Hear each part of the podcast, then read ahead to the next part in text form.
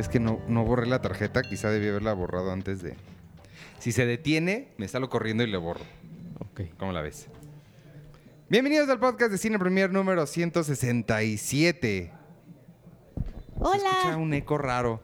¿Sí? Eh, no, yo sé. no. Se escuchan las voces de otra gente. ¿Cómo están? Yo soy Iván Morales y hoy me acompaña una mesa de, de- de- de personas que se van a presentar y luego presentamos a nuestra invitada especial. ¿Cómo te llamas tú? Hola, yo soy arroba checoche. Dudas mucho de ti. Sí. y, y ya, y, y bienvenidos a su podcast que los acompaña en el trabajo, en donde sea. En el tráfico. En el tráfico, haciendo cirugía de corazón abierto. Uy, imagínate. ¿Tú cómo ¿Tú, te llamas? tú crees que alguien sí nos escucha haciendo cirugía? Ojalá. Sería increíble. Ah, Porque sí escuchan música, ¿no? Ahorita, bueno, te voy a decir una cosa. Yo acabo de terminar, saben que estoy reviviendo el, el MCU. Acabo de terminar Doctor Strange y él opera escuchando música. Ah, sí. Está- Dicen, dicen eh, entrevistaron a, a- a- a doctores, o sea, doctores ven escenas de películas o series y nos dicen si es verdad o no. bla, bla, bla. Dicen, eso sí es muy cierto. Wow. el que opera normalmente siempre Decide decide y siempre quiere poner cosas que lo tranquilicen, que lo pongan en un Pues es la única parte de Doctor Strange que tiene Órale. semejanza con la vida real. Es después de Dark World es la que menos me ha gustado. Es una mezcla de babosadas. Me cae muy mal. Después podemos hablar de, de exactamente qué es lo que me cae mal de la pseudociencia de Doctor Strange. Pero preséntate. Eh, yo soy arroba Penny Oliva. Nada más les quiero anunciar desde ahorita para que lo voy a decretar para Ah, que caray. no puedan, para que no puedan eh, evitarlo. Incretar. Eh, hoy vamos a hablar de cine premier impresa. Uy. Ok. ¿Ves? Y eh, nada más para que estén listos, amigos. Está bien padre, seguramente ustedes ya la tienen en sus manos, muchos de ustedes, pero de todas maneras queremos eh, profundizar en lo que... La pueden ir ojeando en lo que la vas comentando y así saben cosas extra. Excepto, no, si van manejando no lo hagan. Si van manejando Ujú. nada más manejen. Exacto. O si Ajá. están operando a cirugía Claro, claro. abierto, Si, Ah, si quieren, también. exacto. Qué bueno que lo anuncié para que si la tienen a la mano, vayan, Vayan. para que o sea, escuchen como el comentario mientras la ojeamos juntos, amigos. Y, Uy, y va, y, y- y- entonces voy a pensar en detalles que les puedo revelar de, del proceso de hacerla para que los encuentren. antes de. Bueno, eh, íbamos a presentar a nuestra invitada, pero se salió corriendo. Creo que le dio... Sí, Le dio pena en cuanto Se escuchó fue. que le íbamos a presentar. No sé qué sucedió ahí. Este, ella es Mabel Salinas. Pero pues sí, en algún momento nos, nos acompañará nada más que, que termine. Salió de emergencia. ¿Quieren arrancar con la, con la revista o empezamos hablando de Capitana Marvel, que ya la vimos todos? ¿Qué prefieren hablar? Pues yo igual en lo que llega, en lo que llega Mabel y para que también esté en las dos conversaciones, rápidamente quiero platicar de cosas que vi rápidamente. Eh, ¿Pero por qué las Así, así empezamos, así empezamos siempre y entonces al rato ya no hay tiempo para no, la no, pero los míos van a ser rápido porque sí no me quiero clavar mucho, solo en una cosa así. Uno vi una película que se llama The Guild, creo que es alemana o algo así, que, que mandaron a- a- para nominación a Oscar, no lo logró, pero la verdad es que es un excelente thriller en un, en un solo cuarto. Un, una persona que trabaja como en el 911 recibe la llamada de una chica que, que está siendo secuestrada y lo, eh, seguimos todo eso. Se parece mucho a la de, Hay una, a la de esta Halle mujer, Berry. Halle Berry. Sí. Pero este es un solo cuarto, es una sola persona con sus compañeritos y la verdad es que está bien buena. Van a- creo que van a hacer un remake. Luigi publicó una noticia, creo que Jake Gyllenhaal, creo que quieren que la haga. Eh, ¿En qué? O sea, dices que es un, solo cuarto. ¿En qué cuarto? ¿De la chava del 911 o la víctima? No, eh, del al 911. O sea, estás Y, en el... y él también está, está llevando como tiene pecados el- el- la persona. La verdad es que está padre.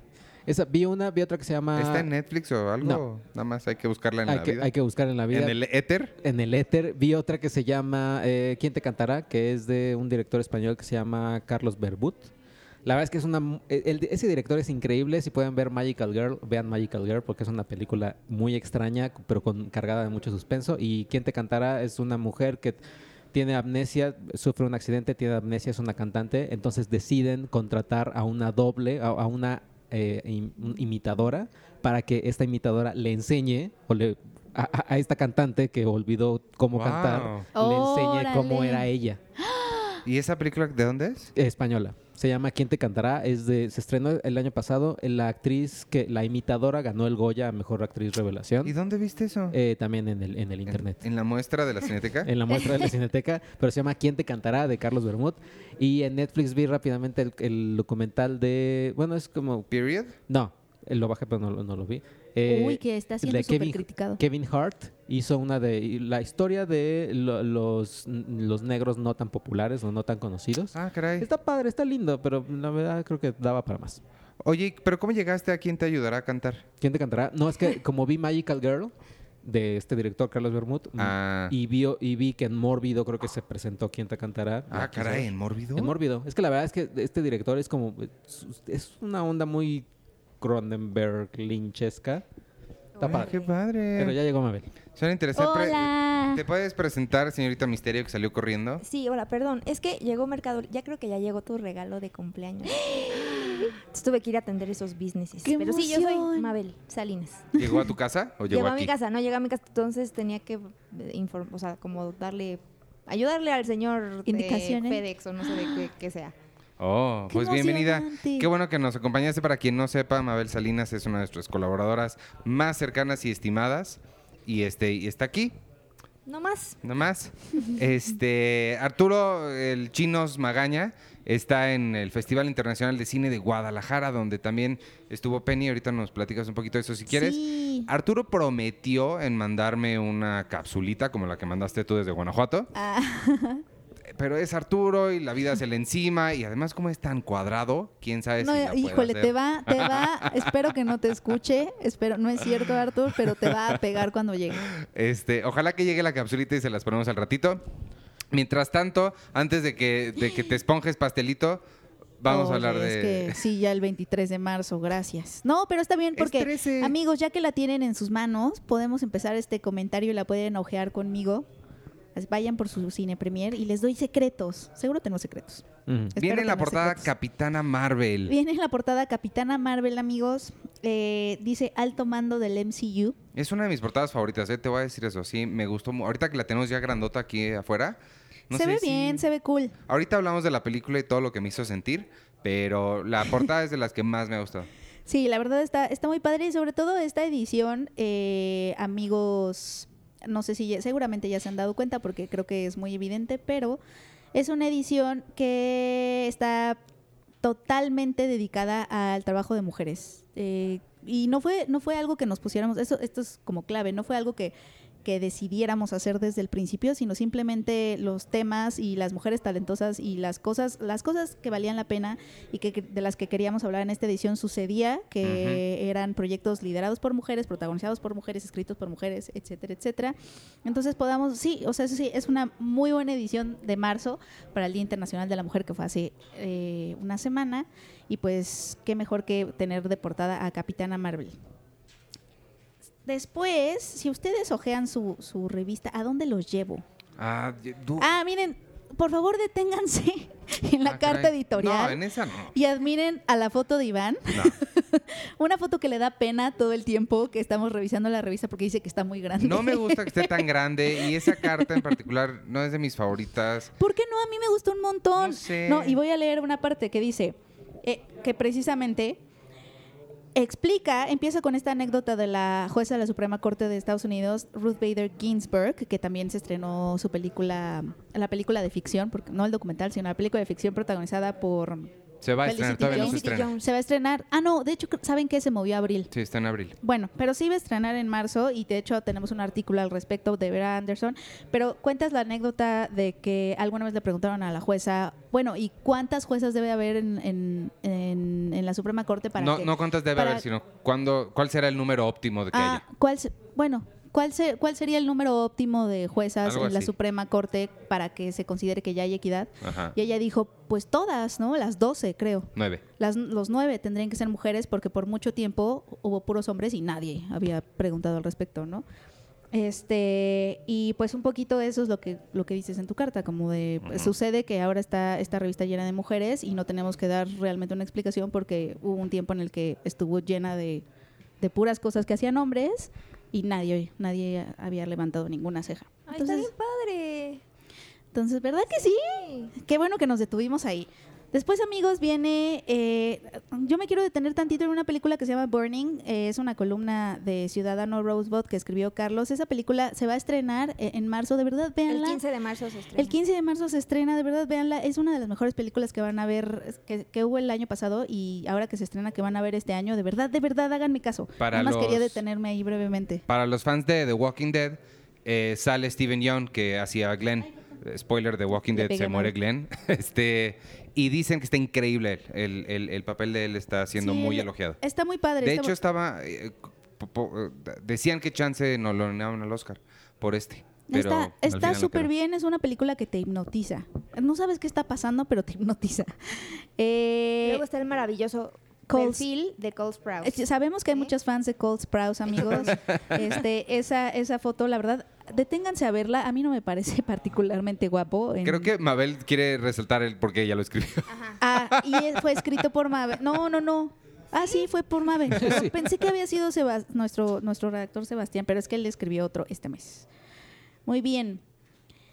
Pues después, ¿qué hacemos? Ah, mire, aquí hay otro de Mabel, el asesinato que cambió México, Ah, sí, de la serie que va, Ah, que que va a viene de... ¿De Coloso. Paco Colosio. Stanley? Ah, de, de- ¿Quieres que nos pa- una de Paco ¿Quieres decir. Sí. secretos de este artículo para la gente que nos está siguiendo? Siento que hay muchas conversaciones. sí. sí. Pásele, pásele aquí. Mabel, un secreto que quieras exponer. Eh, no, bueno, que platiqué con Ilse Salas para este texto y la verdad, eh, justo es una de las cosas que, que están como encaminadas hacia las mujeres, que es la perspectiva desde Diana Laura, que era la esposa de Colosio. Y yo le preguntaba a Ilse que si ella se acordaba, creo que eso ya no lo metí en el texto, que ella se acordaba en el momento en el que se dio a conocer la, la noticia dónde estaba. Y me dijo, pues es que como que mis papás me cuidaron mucho en ese momento, entonces yo nada más me acuerdo como de, de las canciones y como de ese tipo de, co- de cosas, pero no tal cual del momento en el que sucedió. O sea, no fue como en las Torres Gemelas que todo el Sí, mundo claro. sabe dónde estaba. Ujú. Acércate un poquito tu micrófono. Y también, por ejemplo, cuando, cuando platiqué con Jorge, Que es quien hacía ajá. Colosio. él decía que, que para en su pueblito era como bien difícil que llegara como la información. Entonces que él seguramente no se acordaba como muy bien, pero que seguramente lo vio en el periódico porque no había como hoy tanta facilidad en, en la transmisión de noticias, a pesar de que él estaba mucho más cerca geográficamente de donde ocurrieron unas cosas que aquí. Y Órale. nosotros aquí todos con Talina Fernández. ¿Cuándo se estrena, eh?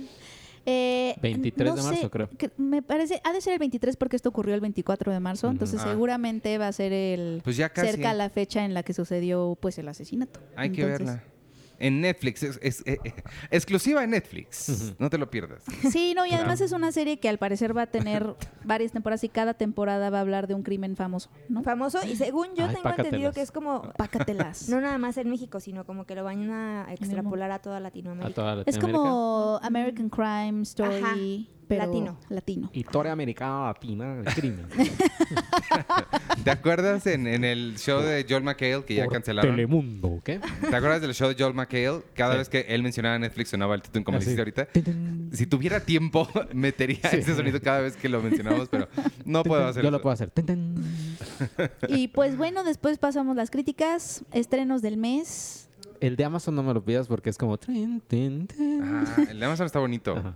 Oye, Hazlo. tenemos también una, Uy, una Dumbo. visita al set de a Dumbo, que a todo el mundo se le está olvidando que Dumbo existe, o Sí. es mi... O es mi... No, y a todo el mundo se le está Sí, ¿no? olvidando. Sí. A todo el mundo se le Creo que está a Disney olvidando. se le olvidó. Aquí, no, fue la aquí- premiera, esta semana fue la Sí, premiere. pero yo creo que fue así de... ¡Ay, güey!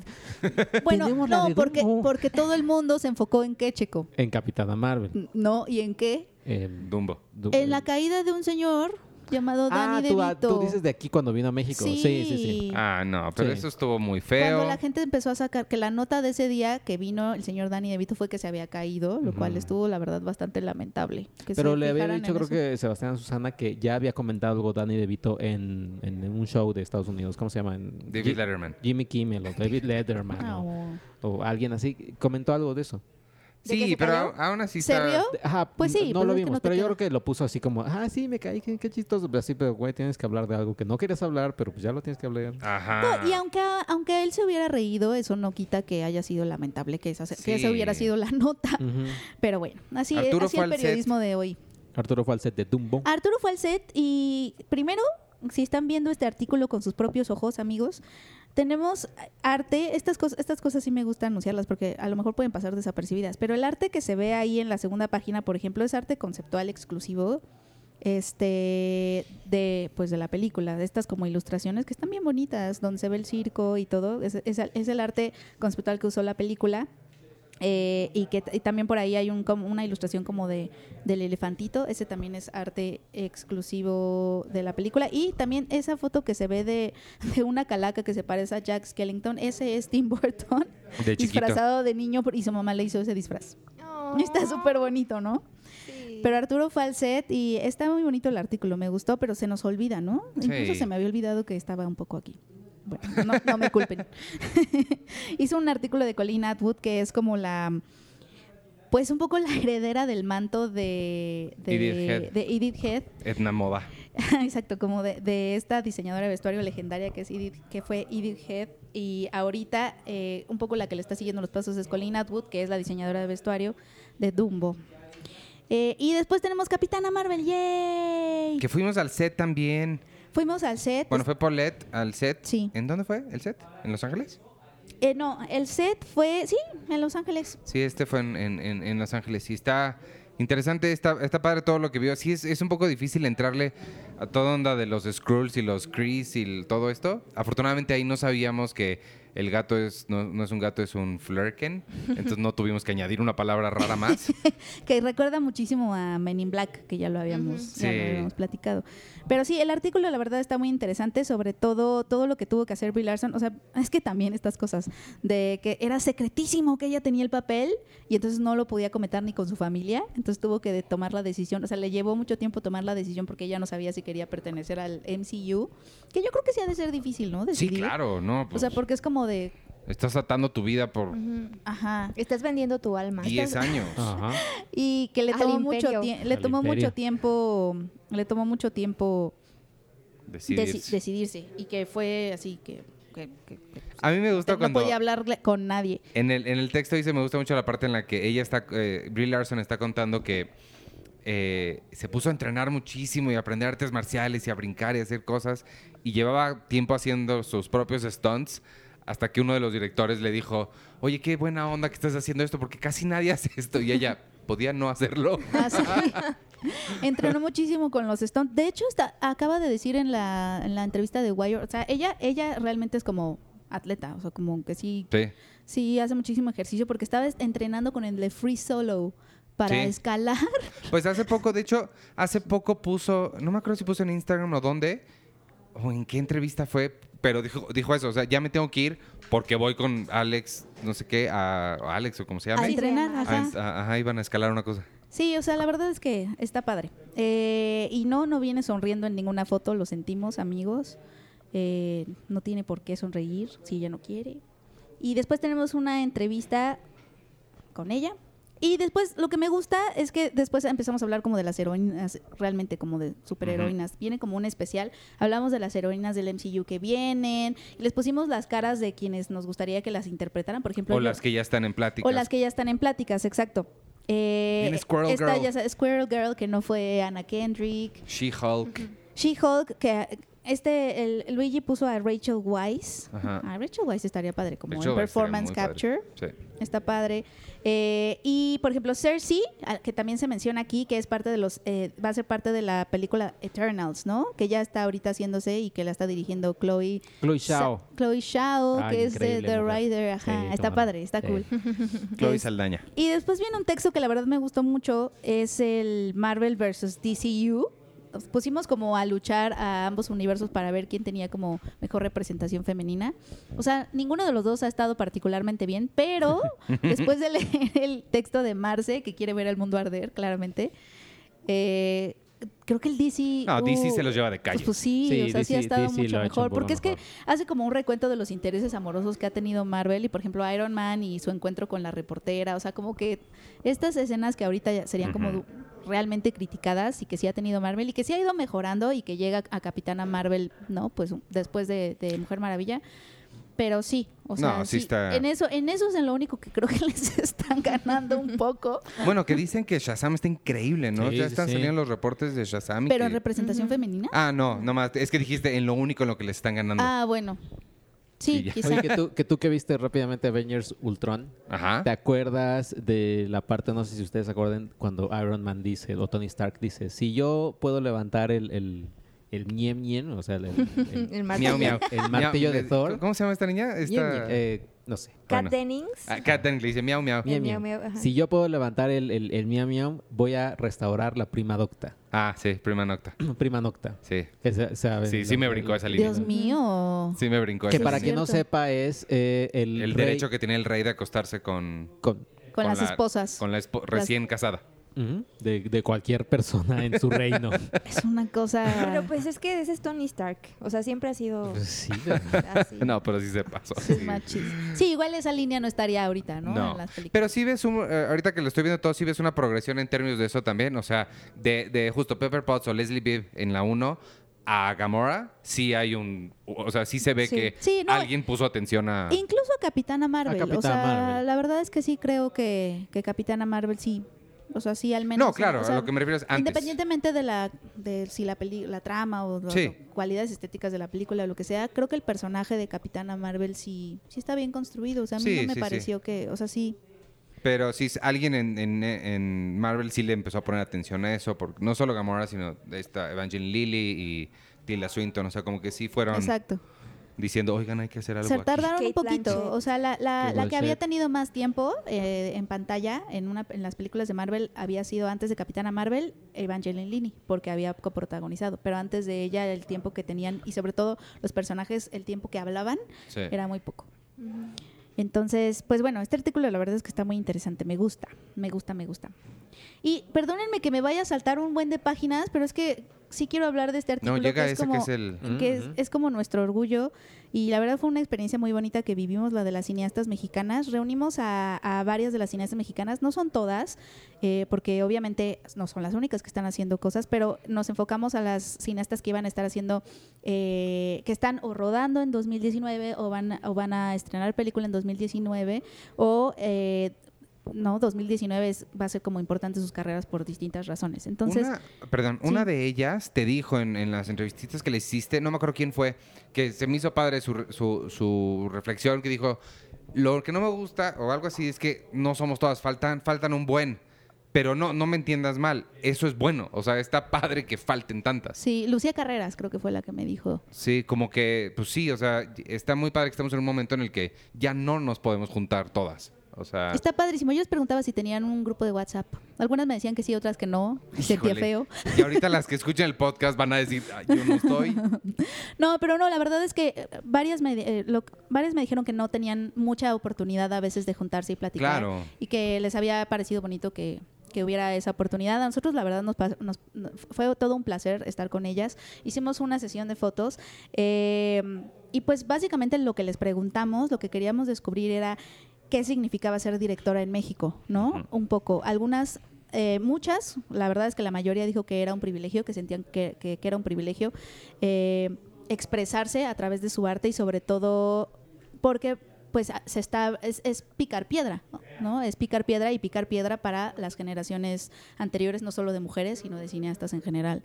Eh, Fíjate que yo alguna vez entrevisté a Isa López y justo hablamos como de ese tema de las dificultades de ser eh, cineasta mujer en México y me decía que ella en su momento no se había dado cuenta, pero ya reflexionándolo después que se había tenido que había tenido que comprometer muchas cosas en las que ella no creía y no se estaba dando cuenta que lo estaba haciendo, o sea, que tenía que ceder en cosas para que sí se pudieran levantar proyectos y demás.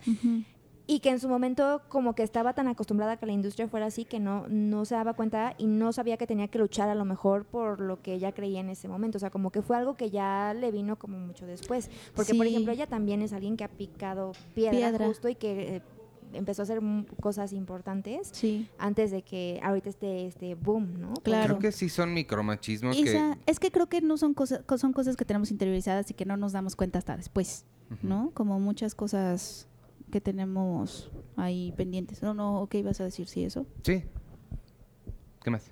Ah, bueno, este, pues bueno, son eh, entre las directoras que tuvimos es Sofía Carrillo, Carla Castañeda, Claudia Luce, Lucía Gajá, Kenia Márquez, María Torres y hubo, hubo, creo que platicar con ellas fue lo más, lo más padre, como conocer estas distintas experiencias detrás de cámara. una hubo una que me una hubo varios comentarios interesantes. El primero, por ejemplo, fue de mm, no me acuerdo quién lo dijo. Ahorita les digo. Eh, ella decía que a ella le había sorprendido había sorpre ah, eh, Sofía Carrillo. Sofía Carrillo es una directora que está en la punta de lanza de la animación stop motion eh, en Guadalajara. Ella gan ganadora del Ariel por Cerulia, este, ella es animadora y ella dijo que a ella le sorprendió saber que aquí en México e-, es más fácil ser directora que en Estados Unidos, hmm. por ejemplo, y eso es, un, eso es algo que, que, no pensaríamos, pero en realidad sí, porque allá en Estados Unidos creo que los, el, el 4% de los trabajos de directoras de los grandes estudios se los dan a mujeres. Y aquí estamos de las películas estrenadas en 2017, que es el último conteo que hizo el IMCINE. Son 176 películas, 42 de esas han sido fueron dirigidas por mujeres. O sea, el porcentaje sí es mayor, que creo que es como un 30, y 30%, una cosa así. O sea, sí es más difícil por los esquemas tan diferentes de producción que hay en Estados Unidos y en México, ¿no? Que en México, pues prácticamente es es como hacer cine independiente. No, no, no, pues es, es, ajá, ¿no? A pesar de que haya estímulos y de que estés apoyado por el gobierno. Entonces sí es más fácil ser directora aquí en México y eso es algo que no, que no, que no sabíamos. Otra cosa que... en Estados Unidos, pero tampoco es que sea fácil. Tampoco eso significa que sea fácil. Yo me, acuerdo muchísimo, siempre que, que hablamos de este tipo de temas, yo me acuerdo mucho de un, un video que, que hay por ahí, búsquenlo, eh, que habla del privilegio. Este, y entonces ponen a un montón de personas de diferente, de diferente raza, género, todo, parados en una misma línea y les dicen, tienen que llegar aquí, esta es la meta, ¿no? Pero eh, si eres, este, si eres mujer, da un paso hacia atrás. Si eres de una minoría, da un paso hacia atrás. Entonces van haciendo como las diferentes barreras que tiene la gente nada más por ser antes y para cuando terminan pues todos los hombres blancos están así a 100 metros y todos los demás están a 800 metros. Y son cosas muy pequeñas, que es lo que, lo que no nos damos cuenta muchas veces que hay gente que nada más por ser quien es ya empezó atrás y no son cosas a propósito, no son cosas necesariamente de alguien que esté diciendo tú eres menos y no, simplemente son cosas que ni cuenta te das. El otro día platicábamos, este Penillo, que me detuvo un tipo en la calle para venderme estupideces, Sergio. No me voy a poner a hablar sobre la homeopatía y los naturistas. Me has comprado algo.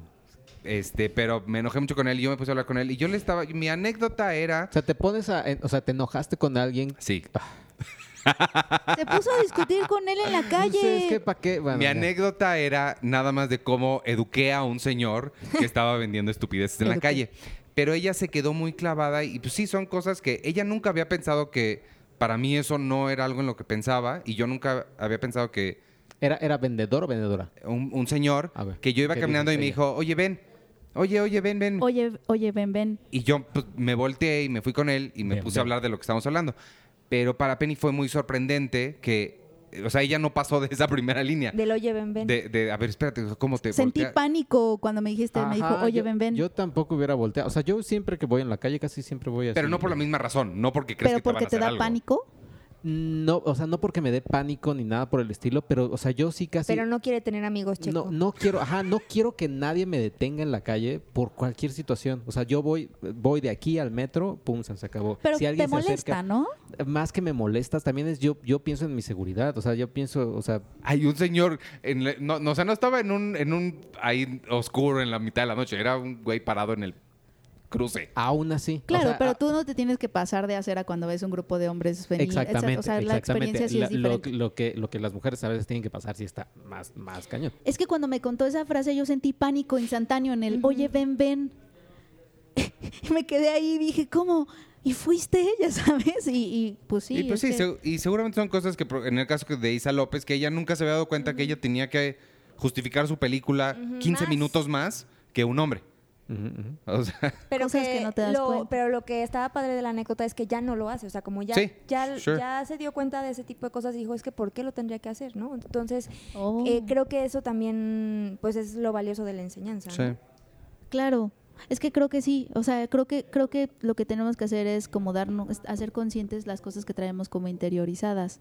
Y un poco creo que también salió eso en la plática con las directoras. Por ejemplo, Alejandra Márquez Abela, que es la directora de Las Niñas Bien que se va a estrenar el 22 de marzo, muy buena, por cierto. Eh, ella em, ella empezó a hablar de algo muy interesante que es que eh, ella dice que, que como directoras es necesario quitarse esta idea, esta, este concepto del director patriarcal, Orson Welles, etcétera, y la idea de que tienes que ser así.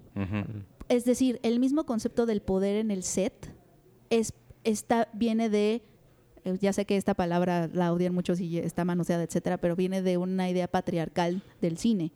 Entonces, ese mismo concepto de, cómo, cómo ejercer el poder en un set tiene incluso que ser ya reevaluado o sea, por las mujeres. Y ella decía, es que, es que es necesario entender que no tienes que ser dominante en un set, no tienes que ser agresivo, no tienes que ser así, no tienes que tener estos valores masculinos en el set para poder ser una directora. Porque también, y entonces eso me hizo pensar cuántas, cuántas cosas, por- ella hablaba del poder en el set, pero cuántas cosas así como el poder, el amor, el, cuántos conceptos no, no, no nos damos cuenta que la idea que tenemos de esos conceptos y a veces la idea por la que nosotros decimos, no, pues yo no podría hacer eso. ¿no? Porque yo no soy así, así, así. So, vienen, vienen de un... Porque las reglas las viene de, pusieron. un- de una sociedad patriarcal o de reglas patriarcales o de valores masculinos. Entonces también como que siento que me, me dio como, me, me dio como- que eso, dije, wow, ¿no? Se me hizo como la quote más cool del mundo, pero también me dio muchísima desesperanza porque es como, tenemos que reevaluar cada concepto que hemos aprendido. O sea, sí está cañón darnos cuenta, ¿no? Como Yo- amigos date cuenta, pero como que dije, ¿cuántas cosas no tenemos ya aprendidas, según nosotros, que tenemos que desaprender y cuestionarlas? Cuando yo, cuando hizo Patricia Arriaga, la hermana de Guillermo, eh, ¿Guillermo Arriaga? ¿Sí es Guillermo Sí. Arriaga? Este, hizo la última mirada, 2006, 2007, yo la entrevisté y le pregunté justo es que si ella había notado, notaba diferencias entre cómo su, presencia en el set como directora, que con otros hombres directores con los que había trabajado. Y sí, me dijo justamente eso, me dijo un- una cosa muy similar, que eh, se dio cuenta que la gente estaba acostumbrada a trabajar con hombres y como que de alguna forma inconscientemente le pedían que ella se comportara como un director hombre, pero ella trataba mucho de que no, pues este es mi estilo. Y me dijo, y una, una- un ejemplo muy claro es que en el set te acostumbra mucho decir señor, o sea... Ah, sí. eh, me- Sí, señor. ¿Me traes no sé qué? Sí, Exacto. señor. Señor, Ajá, no sé pon qué. las luces. Sí, señor. y que a ella le decían señor, porque, pero no era, y ella me decía, es que no, no era... No La lo hacían de mala onda ni nada, solo La esa, costumbre, es la, claro. esa es la palabra que se usa. Pero yo sí los detenía a todos y les, no, si me, o me dices Patricia o me dices señora, pero señor no me digas. O sea, sí son como eso.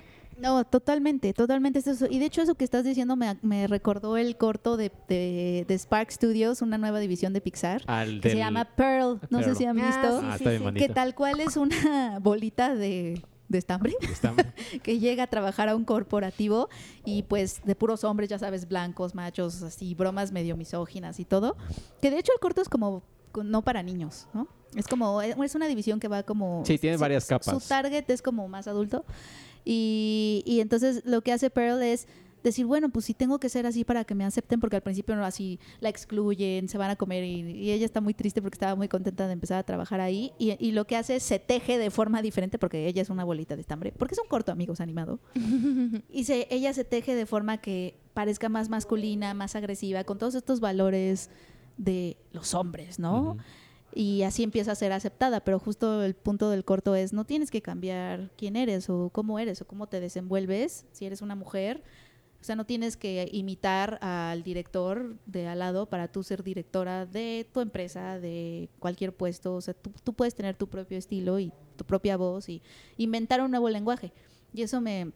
Eso, eso es justo de lo que hablaba Alejandra Márquez y me pareció como muy acertado, como empezando desde ahí, ¿no? Eh, y sí, pues hablar con ellas la verdad es que fue un placer por todas estas distintas perspectivas de gente que está en la industria y está haciendo cine. Y, y no, no, son, no, no son personas, o sea, la mayoría están haciendo su, o su ópera prima o su segundo largometraje, pero son personas que llevan años ahí, o sea, que Ujú. han sido parte de la industria desde hace años, incluso, por ejemplo, Lucía Carreras, que también cuestionaba el, el mismo ejercicio de hacer listados de directoras, lo cual me pareció también muy valioso eh, de por qué hacer esa separación, o sea que más bien la, la idea es llegar a un lugar en donde a la hora de que hagas listados de directores o de cineastas estén las directoras, ¿no? Con, prominentemente y, y bueno, también a Carla Castañeda y Sofía Carrillo, que son dos animadoras tapatías muy talentosas, que de hecho dieron, bueno, Sofía no pudo, pero Carla Castañeda estuvo en el FIC dando una, un- una como una conferencia sobre stop motion y por qué Guadalajara se ha convertido como en, el, en la capital del stop motion nacional. Este, ellas nos decían, es que a las directoras animadoras nunca nos invitan. es que, es que las es- animadoras nunca las invitan. ese Es otro tema, ¿no? Sí. También revalorizar la animación. No hay Sí. géneros Sí. en donde igual se les pasa de largo. Sí, o sea, Sufren porque, discriminación. porque dice, hasta me dijeron, es que hay varios medios que ya sacaron listados de las directoras por marzo, etcétera, y no hay animadoras nunca. ya sabes, como, como que también medio como, y la animación era un género que era muy masculino, o sea, sigue siendo muy masculino, casi no hay mujeres, pero pues están estas dos eh, estas dos directoras, una trabajando ya con Guillermo del Toro en Pinocho, por ejemplo, Sofía Carrillo escribiendo el primer, el que sería el primer largo- largometraje de stop motion mexicano.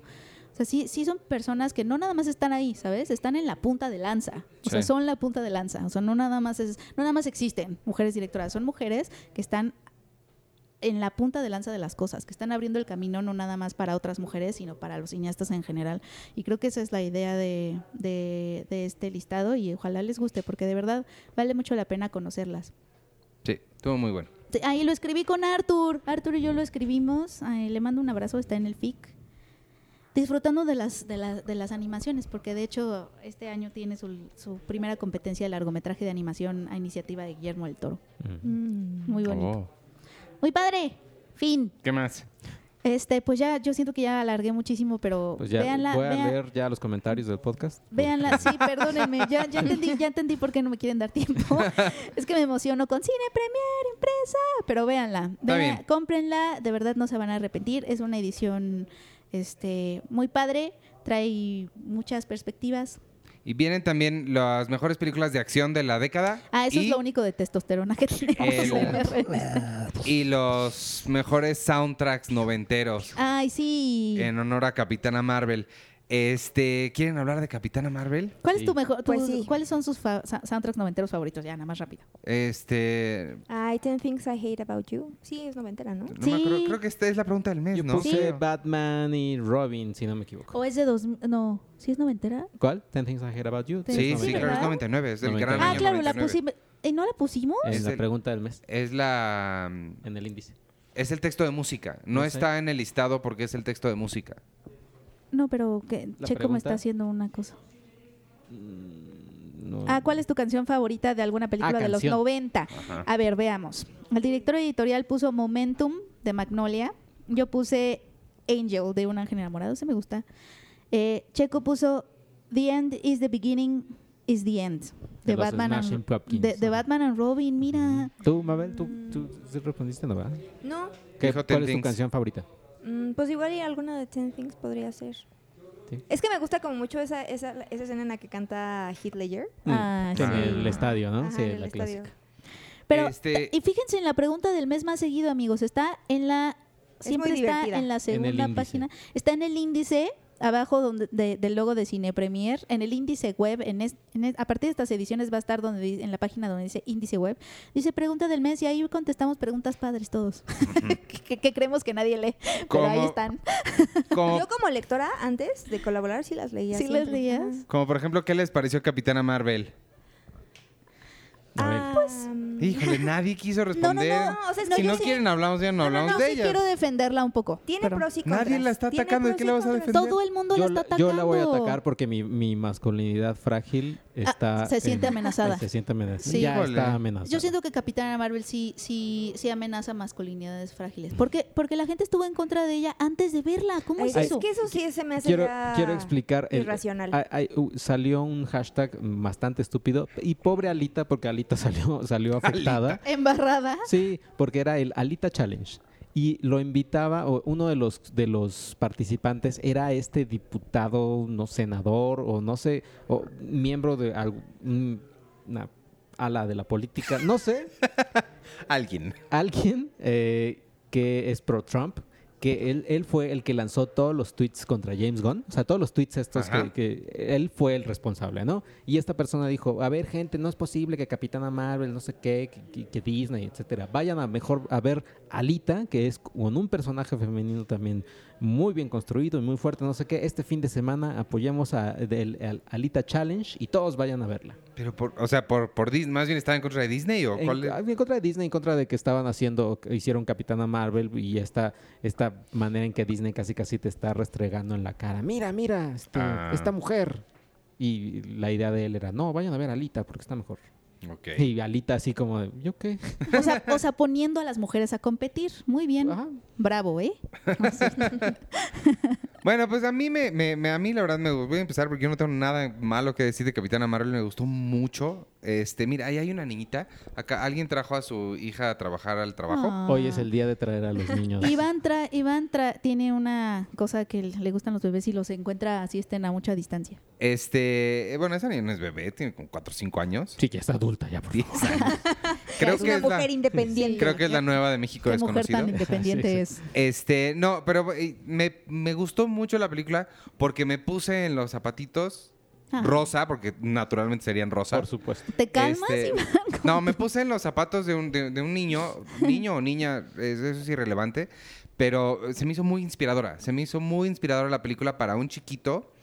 Creo que sí no está, no, no está a la altura de, de Capitán América, por ejemplo, Winter Soldier o de Sí, no. el primer Avenger, que es lo que les decía el otro día que hablan ahorita que estoy re- revisitando todo el MCU a- y haciendo esta distinción que hace alguna gente que a mí no, no me encanta, la entiendo, pero no sé qué tan de acuerdo estoy, no me encanta esta distinción.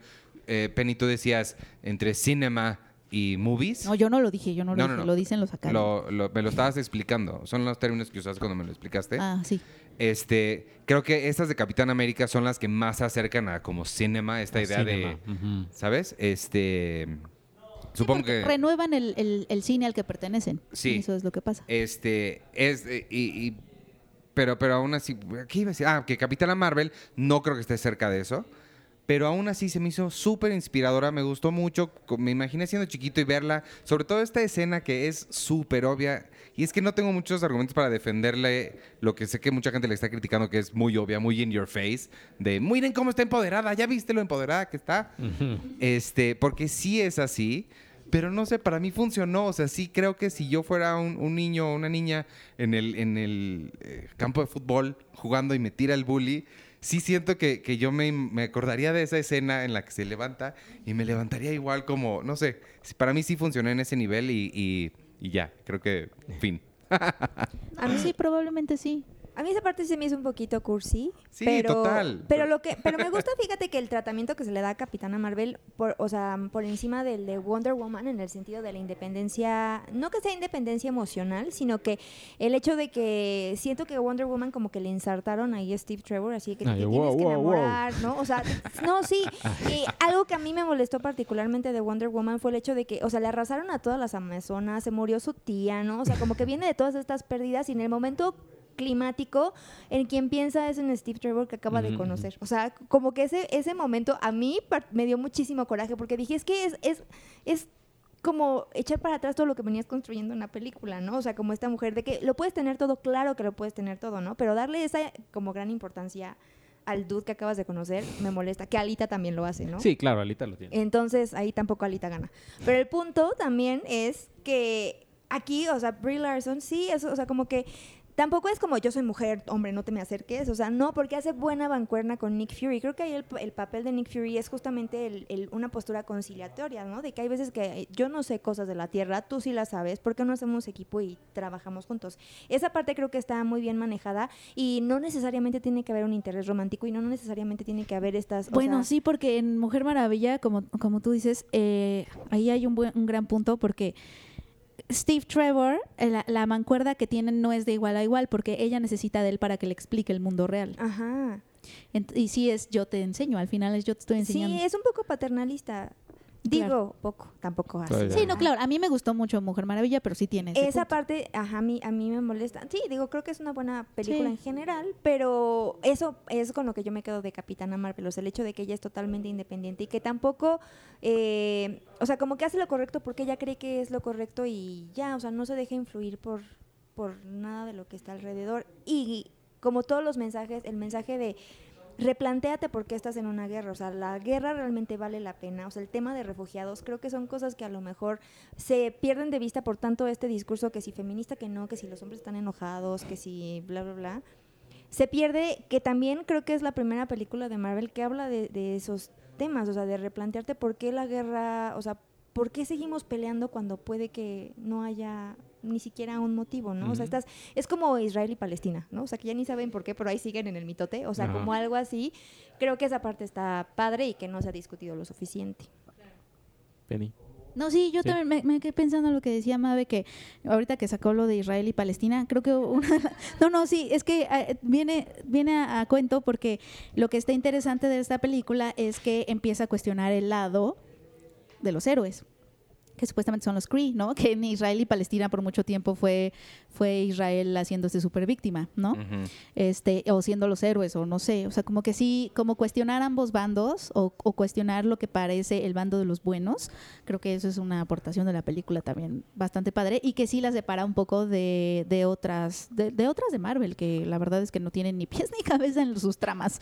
Este, a mí me pareció que Capitana Marvel es una película regular, o sea, en el sentido de, de que sí es muy, es, es, es el Marvel más convencional que hemos visto. O sea, no, no es, es- eh, lo, lo hablábamos, ¿no? Es como si hubiera estado hecha como al principio. Ajá, en Del la fase- después de MCU. Iron Man 1 viene Capitán Exacto, Marvel. no como, destaca en sus efectos, de hecho es, es medio opaca, o sea, tampoco visualmente destaca mucho, o sea, realmente no. Bueno, ahí nada más rapidísimo sobre eso, una- un paréntesis. La proyección que vimos estuvo Sí, estuvo muy espantosa. fea, sí, estuvo muy Pero ni Es todo. siquiera se ve así en el trailer. O sí, sea, sí no, hay como, o sea, no, es una película buena- que no Ujú. piensa en, en- en innovar, ¿no? Y, y es muy convencional. Ahí está el villano, la superheroína, es medio, medio una historia de origen, etcétera.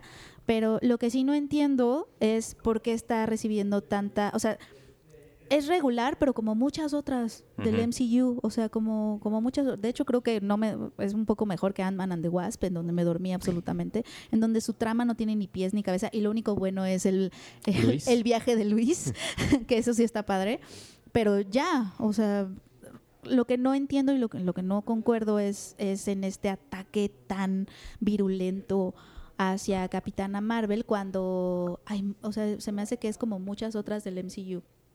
Y es ahí donde sí siento que algo pasa. Y, pero, y fuera de eso, la historia de ella sí es de la mujer violentada, ¿no? Porque es una mujer que, que eh, fue secuestrada y, y- y, pues Es sí, como The secuestrada, secuestrada, Ajá. secuestrada por, por un hombre, ¿no? Que la, que la quiere controlar y le quiere estar diciendo él a ella todo el tiempo lo que puede o no hacer, lo que debe o no hacer.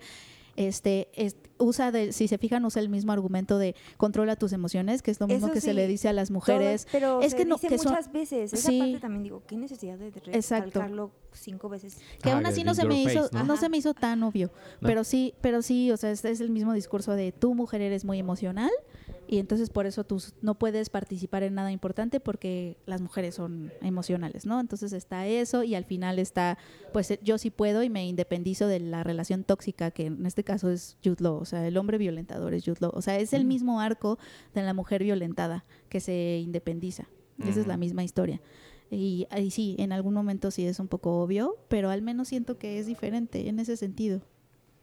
Y por el lado de... ¿Tú no dijiste? ¿Tú dijiste? Eh, ¿Dijiste? no, o sea, pueden leer ahí mi crítica donde eh, despotrico contra, Sí. contra todo lo de Capitán Marvel. Porque, Ah, porque además tiene este momento, perdón que te interrumpa, Sí, Checo, sí. ese sí me gustó, en el que él le dice, a ver, pruébame que ya Ah, eres no sí, sé sí, qué. sí. ah, sí. Y ella le dice, no tengo nada que probarte. O sea, como que sí, sí, ya, perdón. Ese, ese momento sí está cool.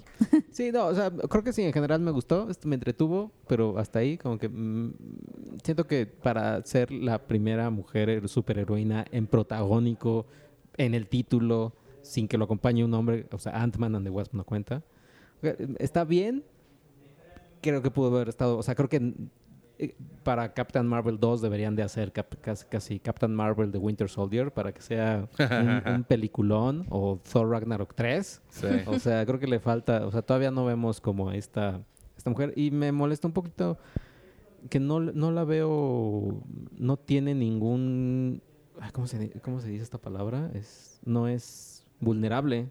Sea, Sí. o sea, ya, o sea, y Kevin Feige dijo, "Es la- la- el personaje más poderoso del MCU. Ah, bueno, pues está padre, pues ya, ya, ¿qué, Sí, ya qué que le van a queda. hacer? Sí, bueno, es que cuando, o sea, vulnerable en cuanto a sus poderes y así, que es súper poderosa. No, y en que, ¿qué? O sea, tiene su amiga y ya, o sea, como casi co- como, o sea, está como Batman, que tiene como dos personas y ya que le pueden hacer algo ya, pero si se los Sí, o sea, tampoco sí, o sea, hay- sus superpoderes son demasiados que, Sí. que luego al rato... Yo creo, yo lo que he pensado es que si van a continuar con ella, solamente puede continuar en películas en solitario, alejada de la Tierra. Y creo que en equipo, como en Infinity War 2, cosa, Endgame, creo que nada más ahí la pueden usar ya. Porque si no, sí va a ser eso, de pues háblenle ella, ah, ok. Y ya va a resolver todo. Y la, porque la forma en que, en que obtuvo sus poderes o ya se dio cuenta de que era poderosa, pues ya, o sea, llegó ahí donde estaba este hombre, ¿cómo se llama? El de Guardians of the Galaxy. Este, Star, Lord. no, no, no. ella? Ah, Ronan. Ronan, el de Ah, Thor. Ron. Eh, y pues ya destrozó sus naves así como, pum, pum, y ya, vámonos, vámonos ya. O sea, no, no hay como... Pero acuérdate que, Que o él, lo dice, que... él dice que quiere venir por ella después. pero si es la más... para po- tener otro hombre que la violente Sí. y la secuestre. Pero si es la más Aunque poderosa, murió, es ¿no? como... como ah, Ah. O sea, ella es como... Guardianes. Ajá. E- Ella es casi casi como si, si mandaras a una, por ejemplo, a una chica universitaria de la- o a una chica de la selección eh, de fútbol, la mejor, y si, si la pones a jugar con niñas de primaria. Ajá, sí es como... de, ah, sí es como, Aunque, mm. aunque con Thanos, porque Thanos tiene muchas gemas del infinito y ella solo es una. Porque se podría decir que ella es como una gema, ¿no? Porque pues el tercer acto le dio el poder, ¿no? No, O, no, o sea, ¿no bueno. tiene el poder de una gema? ¿O de todas las gemas? No lo sé. Porque él tiene el poder de todas las gemas. Thanos. Pero ya que le gane a él ya. O sea, O sea, una vez que derrota a Thanos y sus gemas, ya ella se tiene que ir a buscarse a alguien. No, porque qué tal que no lo derrota solo ella, sino en conjunto con los otros Avengers. No, claro, que va a ser así. Y luego. Ya no hay otra película después, pues. O sea, no, ya. pero falta Ah. que incorporen nuevos villanos. Tú que sabes que a lo mejor más adelante, o sea, Pues Vienen sí, es más- que esa es la cosa, Habrá un límite, va- habrá un límite donde ya los poderes Todo va creciendo y sí, creciendo. todo va creciendo hasta O sea, que yo- volvamos a la gente que se aventaba rayos. Mira, eso lo dijo muy bien este señor. ¿Cómo se llamaba? Kevin Spacey. No, Einstein. Ok. Dijo, Ah, ok. este señor. dijo, yo no sé cómo va a ser la tercera guerra mundial, Ah, claro. pero la cuarta se va a pelear a trancazos. O, a, No, o eh, con, con varitas y piedras. con varas y piedras. Ya tienes lista tu vara Y yo creo que así va a pasar con el MCU. O sea, eventualmente va a llegar un punto en el que ya, pues ya, ya no más hay. Uno explota un universo que hace que explote el otro universo y ya no hay universos. Entonces, o reinician, o ya lo que a mí me emociona es que empiecen a. que si siguen el camino de los cómics, empecemos a ver amalgams y Crisis on Infinite Earths y este tipo de cosas. Eso va a estar padre. O sea, sí, ver a Archie. Archie contra Wolverine. este, vi muchas, ah, bueno, re- eh, hablando eh, de las películas que he visto del MCU, ahorita que, que decían de, bueno, que estamos hablando de qué va a pasar después, mi línea favorita sigue siendo, y creo que va a continuar siendo Ant-Man. Va a ser mi línea favorita del MCU hasta ahora, y creo que va a seguir siéndolo, es la de Ant-Man, porque me encanta esa línea, creo que es muy honesta, creo que es Paul Rudd realmente saliéndose del guion y diciendo, güey, esta aventura es una estupidez, porque se voltea con Michael Douglas y le dice, pues mi primera idea sería hablarle a los Avengers. Sí. Eso me encanta porque sí es como, pues sí. Y luego la, justificación ¿por de no? Michael Douglas de no, no, no, porque no sé qué, no confío en Tony Stark. me están gustando mucho. Sigo pensando que me están gustando mucho. Las estoy disfrutando enormemente verlas en mi casa. Este, creo que yo no soy de cine. Os digo, me encanta el cine, amo el cine, no me tomen a, a mal lo que A- estoy diciendo. A Netflix. Pero estas películas sí prefiero verlas en, en mi casa, poder ponerle pausa de repente, irme, hacerme un café, regresar, verlas en la caminadora, estoy caminando, le detengo. Como que solo así les puedo poner la atención que me, sus tramas tan complejizadas y necesariamente me piden. Es- solo solamente la puedo poner atención así en, en- en cachitos. Este, me está gustando mucho, veo muchas referencias entre una y otra, o sea, como que sí, sí tiene una continuidad y genuinamente creo que en 20 años las van a valorar, la historia las va a recordar con más, Más, sí. amabilidad que las vemos ahorita. Sobre todo la, la crítica especializada en Ah, los serios sí, y sí, esto. sí. Sí, genuinamente creo que en 30 años, digo, no, digo, también guardando toda proporción, tampoco malentiendan lo que estoy diciendo. No las van a poner en el museo junto a Truffaut anytime soon. O sea, nunca va a suceder eso. Pero sí creo que la, la crítica del futuro va a ser un poco más amable con ellas. Simplemente... Pues un poco po- con lo- como los musicales, ¿no? Que Exacto. en esa época Ese es muy era buen- como... O el cine de desastre, ¿no? Ajá. Terremoto, Poseidón, o etc. James Bond, o, o, o sea, como que sí creo que las van a valorar como un, un- un pedazo de arte popular en una época que hizo cierta cosa, que con unas ambiciones enormes. Sí creo que estas películas son lo que en su tiempo fue lo que el viento se llevó, que era este... ¿Cómo se llama? No es George C. Scott. ¿Cómo se llama el, el de...? Kevin Spacey. No, el productor de lo que viento se llevó. Bueno, este mm, era la, una- la ambición de una persona haciendo estas cosas, o Howard Hughes. Creo que la ambición de Kevin Feige de Marvel como estudios de hacer 20 películas contando una sola historia, creo que, no sé, creo que las vamos a, a- a valorar un poco, un poco Y más. hasta como modelo de negocio. Ajá, este... que es un modelo de negocios. O sea, eh, Es lo todo, que es. todo viene de un modelo de, De un negocios. modelo de, a, a diferencia de- del cine, tú- del mismo, de, de- de desastre o de Exacto. musicales y demás. Claro, son cosas que no se que no se van a poder separar en un futuro a la hora del análisis, ¿no? Como Exacto. justamente sucedió con los musicales Sí. ¿Mm? David O. Selznick. David O. Selznick, Ajá. claro. Este, y bueno, me, me están gustando mucho. Ahorita les digo que acabo de terminar de ver Doctor Strange. No me gustó. Me gustó uh, marginalmente más que Thor Dark World.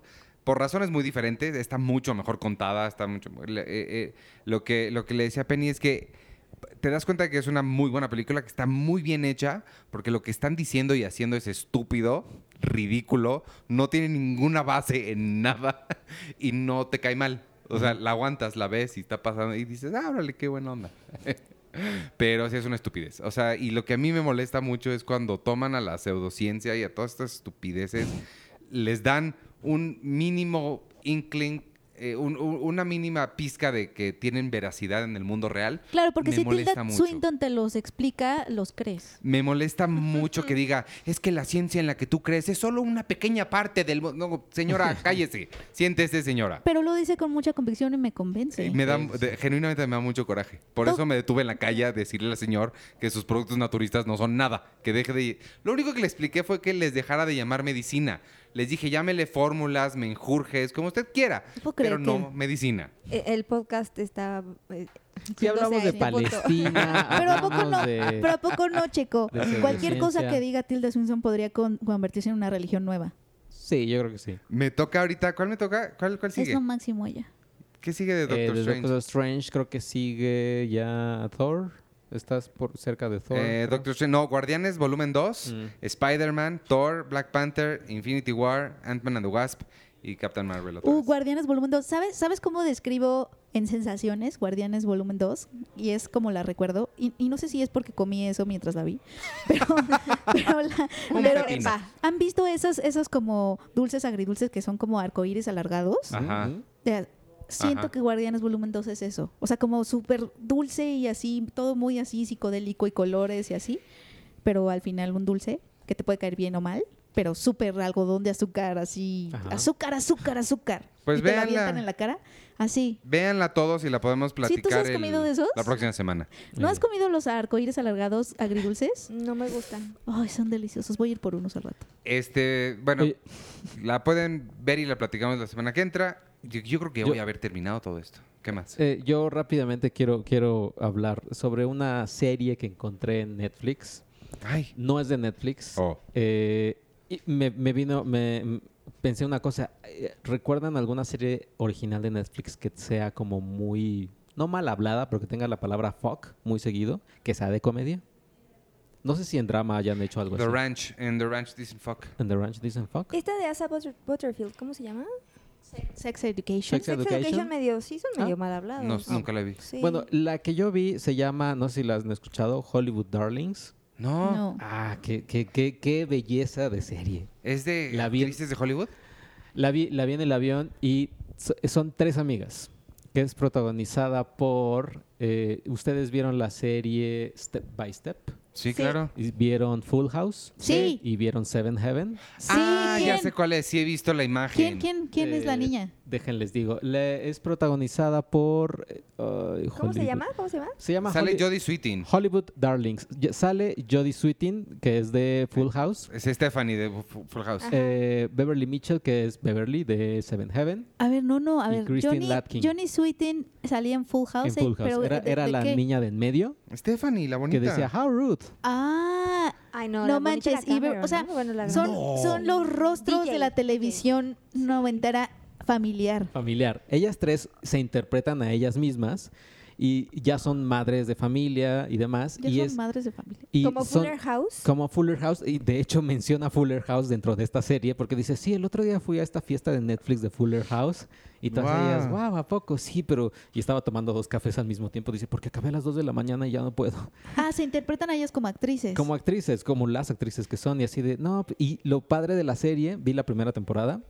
lo padre de la serie es que salen cameos de otros personajes, o sea, de otras personas. Eh, sale...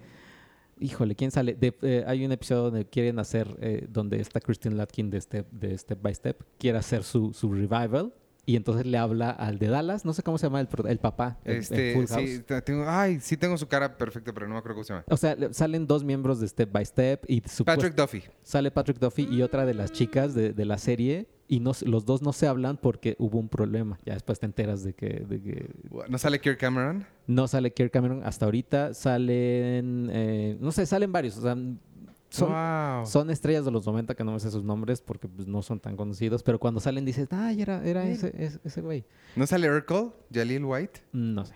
Y la verdad es que es que está muy padre la serie porque no son, o sea, como que no es muy ñoña. no- Al final no se abrazan las tres y dicen, ay, lo que aprendimos el día de hoy Que fue Fuller esto. House sí es. Ajá. Y, y, o sea, son mal habladas porque dicen fuck, no, este, no sé qué.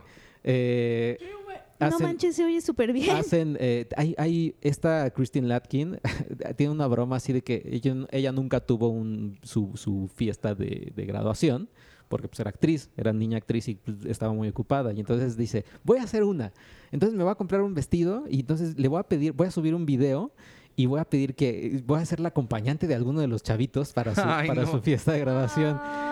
Y, de- pero, pero ya lo subí, pero na- nadie, nadie, nadie me ha contestado. Y a, a ver, ¿cómo está el video? Dice, ah, busco niños para bailar. y ella, ah, y entonces ya se pone su vestido así. Busco niños para bailar. Y dice, uy, con este vestido voy a hacer que se vengan un buen de niños. Y entonces ella, la, la otra chava, "Mm, mejor no uses esas frases tampoco". Eh, Wow. La verdad es que está, está, está muy padre. eh, y Ay, si, la voy a si ver. pueden, véanla. Está, dura casi 20 minutos cada Me ha salido la imagen, pero nunca le puse play. Wow. Eh, Hollywood Darlings, el- no la hace Netflix, lleva dos temporadas. No sé, he tratado de investigar si ya se canceló o no, porque el año pasado terminó la segunda temporada en Ah. septiembre. Hasta ahorita no han mencionado nada, eh, pero sí, sí pueden. Y, y me dio coraje porque me recuerda que, digo, Luke Perry no estaba confirmado para esta serie, pero no sé si su muerte vaya a cambiar los planes de los demás. Justo iban a hacer una miniserie, todos los, los- iba a decir los miembros sobrevivientes Ah, los de 90210. de, de Beverly Hills. Bueno, que ya son sobrevivientes, O sea, ya pues que sí, uno ha muerto. La, y la serie iba a tratar de ellos interpretando, eh, si- similar, Casi si- similar. simil- eh, eh, interpretándose a sí mismos, tratando de hacer un reboot de Mm. Beverly Hills. Y en este episodio, en, en Hollywood Darlings, hay un episodio que vi que se llama El problema con Luke Perry. Y es, es- eh, por eso es- estos dos actores de Step by Step no se hablaban porque eh, un, eh, Christine Latkin, la, la niñita en medio, eh, se hizo pasar por Luke Perry y le mandaba los mensajes de texto a su otra compañera y la otra compañera así súper emocionada porque creía que andaba con Luke Perry. Y dice, por eso cuando llegué y lo vi en una fiesta, se actuó todo raro conmigo y ella así. Ay, ya me dieron muchas ganas de verla. Y me recordó mucho, o sea, una, cre- creo que Christine Latkin te gustaría mucho su outfit, Penny, porque ella luego usa muchos ponchos. Ponchos. Eh, usa mucho, mucho, mu- Es mi como chalecos animal. eh, holgados. Uy, es yo. Eh, ajá, Es o yo. sea, como, como que sí. Y también me recordó, no sé si a ustedes les ha pasado, creo que Christine Latkin y la de y Jeremy, Ye- Jeremy y Jimmy, ¿cómo se llama la de Home Improvement? Sweeten. Jodie Jodie Sweetin. No, ese es Full House. Bueno, Jodie Sweetin y Christine Latkin, ellas dos fueron como, como que mis primeros crushes, Es que es lo que le estoy diciendo a Mabel, pero no me cree. pero crushes Yo que no creo. de, de mi edad. O sea, Sí, lo, claro. lo que me, lo que me causaba conflicto, porque yo iba en escuela de varones, me, me causaba conflicto era, pero ¿cómo? Me está gustando una niña que es de mi edad. Esto, esto no puede pasar. Eso es muy específico tuyo. O sea, ¿sentías que no tenías derecho? No que ¿O no tenía derecho, sino que era raro porque decía, no, pero es que ¿No te la- gustaban las niñas de tu edad? las que, las que me gustaban eran, no sé, las de mm, Beverly Hills 90210, que Ah, eran más Ah, grandes. es porque no conocías niñas. Sí. Yo no conocía niñas. Ay, chico, Pero- está haciendo lo más tierno. Pero es lo que le estoy diciendo a Mabel ahorita, que eh, Jodie Sweetin era la bonita de Full No, House. Sí, no era era la bonita. bonita. Sí, era... que Candace Cameron. No. Ah, Candace Cameron a mí se me A hacía mí, más se me- guapa. a mí también. No, a mí pues, nunca, pero- yo nunca entendí por qué la, ah, incluso ahorita en Fuller House que sale como ya grande y que en teoría tiene todos los hombres y que no sé qué. ¿Candace Cameron o Jodie no, no, Sweetin? no, yo Sweetin digo, pero ¿por qué? Pero yo no la veo bonita. Pero están O sea, equivocadas. No la O sea- veo boni- Bueno, igual es una belleza para hombres. Igual, no sé. pero Candace Cameron era la más Ah. guapa. Era la más guapa. No. A mí se me hacía más guapa porque era en- la de los Y en 90. Step by. Step, Sí. Kristen Era. Era la Muy marimacho. buena. Ajá, Ajá, la sí. marimacho.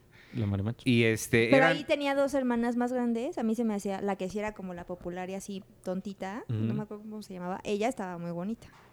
Mm, A mí siempre me Sí, gustó exacto. ella, Kristen Latkin. Sí, Y- aunque era tomboy. Y, era de tomboy. Seven- y de Seventh Heaven, Jessica Biel. Jessica Biel. Ahí Y, tampoco entendía, se me hacía más bonita. Más guapa la niña. Beverly Ajá, Mitchell. Beverly No, Mitchell. no, a mí a mí también. Chócalas, Mabe. Muy Pero es bien, que- somos muy malos Muy bien hombres. tu gusto. Sí, exacto. Y, Muy bien por tus gustos. y de, Tus de- crushes, tus girl crushes. de los años maravillosos, no era Winnie Cooper, era Becky Slater. Becky La- la mera, Slater mera. Que era... era, que era interpretada por hermana de Danica McKellar. Ah. Claro, claro, de la que se, de la que anduvo, pero... La que le pega en el estómago. O Sí. sea, ¿a ti te gustaba más Jessica Biel ¿Que quién? Sí, Jessica que Biel. su hermana? La Sí, hermana. claro. Jessica Biel era más Jessica Biel, guapa. Jessica ¿Y Biel. que les, les sigue gustando ahorita? Sí. Pues sí, pues es Jessica Biel. Sí, Sigue nunca- siendo Jessica, Biel Biel. nunca se me ha A hecho mí guapa. tampoco, o sea, Nunca. No, no, no tampoco. Sí, no. Por ejemplo, en Beverly Hills, ¿con ¿Quién quién, se se, quedaban? ¿Con se Kelly, les- con Donna o con cómo se Sigo llama? pegándole Con a Mabel Brenda. sin querer. Kelly. ¿Qué- ¿Quién era Sí, Kelly? Kelly, ¿no? La, güera? güerita. Pues la, pero la, la güerita bonita, porque el otro es Tori Spelling. Ah, sí. A mí sí me gusta. A mí, a mí, a mí me hubiera gustado Brenda, Sí. No, la, la brunette. A mí sí me que después estuvo en Charmed y la Jenny corrieron. Sí, más No. Jenny Garth está más. Eh, creo que me gustaba más cuando llegó ya Tiffany Amber Thiessen. Oh, bueno, como- Tiffany Amber la Pero Tiffany Amber. Thiessen es... No, es- pero es En Saved by Kelly. Saved by the Bell. Ajá. ¿Les gustaba Kelly Kapowski? Sí, claro. Sí, Kelly Kapowski era Sí, era, la más bonita. Sí. Y Isaac se metió con las tres. También tuvo algo con, con Jessie Ah, en un... Sí. Sí. y con Lisa. y con Lisa en un episodio también. ¿Con todo y que es negrita? Sí, y con Mario, Ay, y con Mario la López. gente no sabe que estás bromeando. Ese fue el tono que hiciste tú. Con Lisa. Y con, y con Mario López también tiene. Y Screech. No, yo, porque Con me, me Screech. impactó que las tres eran amigas. Eran Screech, amigas. Screech fue el que ya no le gustaba la, la- el que tuvo muchas broncas Ajá. en, en- en entrarle a la serie, ¿no? Sí. Porque era el más chiquito de todos y Y se peleó con todos y es como una persona muy rara. Oye, ¿y Con Slater eh, tuvo algo con Kelly? Slater con Kelly Kapowski, no, No me creo que acuerdo. no. Según No, yo no, no. o sea, nada más- solo era privilegio del protagonista. Pues sí. pero nada más, o sea, El como, guapo, como pues. que la invitaba a salir, o sea, sí salieron y todo, pero pero no. Ah, pues es que tenía su rivalidad con... Sí, claro. Ellos- él quería invitar a, a- a Kelly Kapowski siempre y decía, mira, Pimpollo, ya la invité. Ah, Pimpollo. como- Pimpollo. Oye, este, bueno, vamos a los comentarios porque ya esta cosa ya nos tenemos que ir. La semana pasada preguntamos que qué les gustaría. Oye, Devon Sawa, ¿no? Ay, Devon Sawa, sí, cierto. Siento que esa sección está muriendo porque ya No, que no, hasta no. que se nos olvide, necesitamos una nueva, Checo. Piensa en una nueva. ¿Sabes qué voy a hacer? En lo que piensas, si, si Arturo nos mandó su cápsula, la voy a poner aquí. Hola, ¿qué tal amigos? ¿Cómo están? Yo soy Arturo Magaña y los saludo con mucho gusto desde el Festival Internacional de Cine en Guadalajara. En estos días la perla tapatía siempre se llena de historias emocionantes eh, que saltan de la pantalla grande y en esta ocasión, como el año pasado, la estrella del evento ha sido Guillermo del Toro, pero no nada más por venir a platicarnos de, de su cine, sino para apoyar a los nuevos talentos, quizá de lo más destacado que ha ocurrido en estos días ha sido el anuncio de el primer ganador de la beca eh, Jenkins del Toro, que no fue uno, sino van a ser dos, dos jóvenes eh, talentosos que tuvieron la, la fortuna de ser, eh, digamos que por decirlo así, bendecidos por este gran cineasta mexicano. Son dos chavos que mm, han, trabajado eh, cada uno por, su parte en, distintas producciones. La primera eh, se llama María Candelaria, que mm, Palma Ma- Marcelino, ella fue una, es una chava que no estudió cine, pero que a través del Festival de Ambulante de Documentales tomó un taller que se llama Ambulante Más Allá, en el que ella preparó un, un proyecto que era muy cercano a su realidad. Este, este, este proyecto lo, lo inscribió a esta beca, el proyecto se llama Rojo, y pues se llevó la beca, dicen eh, de- por el, los- el jurado que estuvo a cargo de esto, pues dicen que por la sensibilidad, por la forma en la que narró esta, esta historia, ella es una de las ganadoras. Y por el otro lado tenemos a un chavo que se llama Alejandro Ríos, él dirigió un corto de animación que estuvo nominado al Ariel, de hecho, en 2017 a Mejor Corto Animado. Él eh, está muy interesado en el tema de, de la animación, él eh, ha hecho cosas eh, eh, muy interesantes en este género, particularmente este de los gatos, que por cierto está en Filming Latino, si ustedes lo quieren ver, está gratuito para todos los que quieran conocer este trabajo. Él eh, mencionó su gran interés en, en hacer cine de animación a nivel profesional.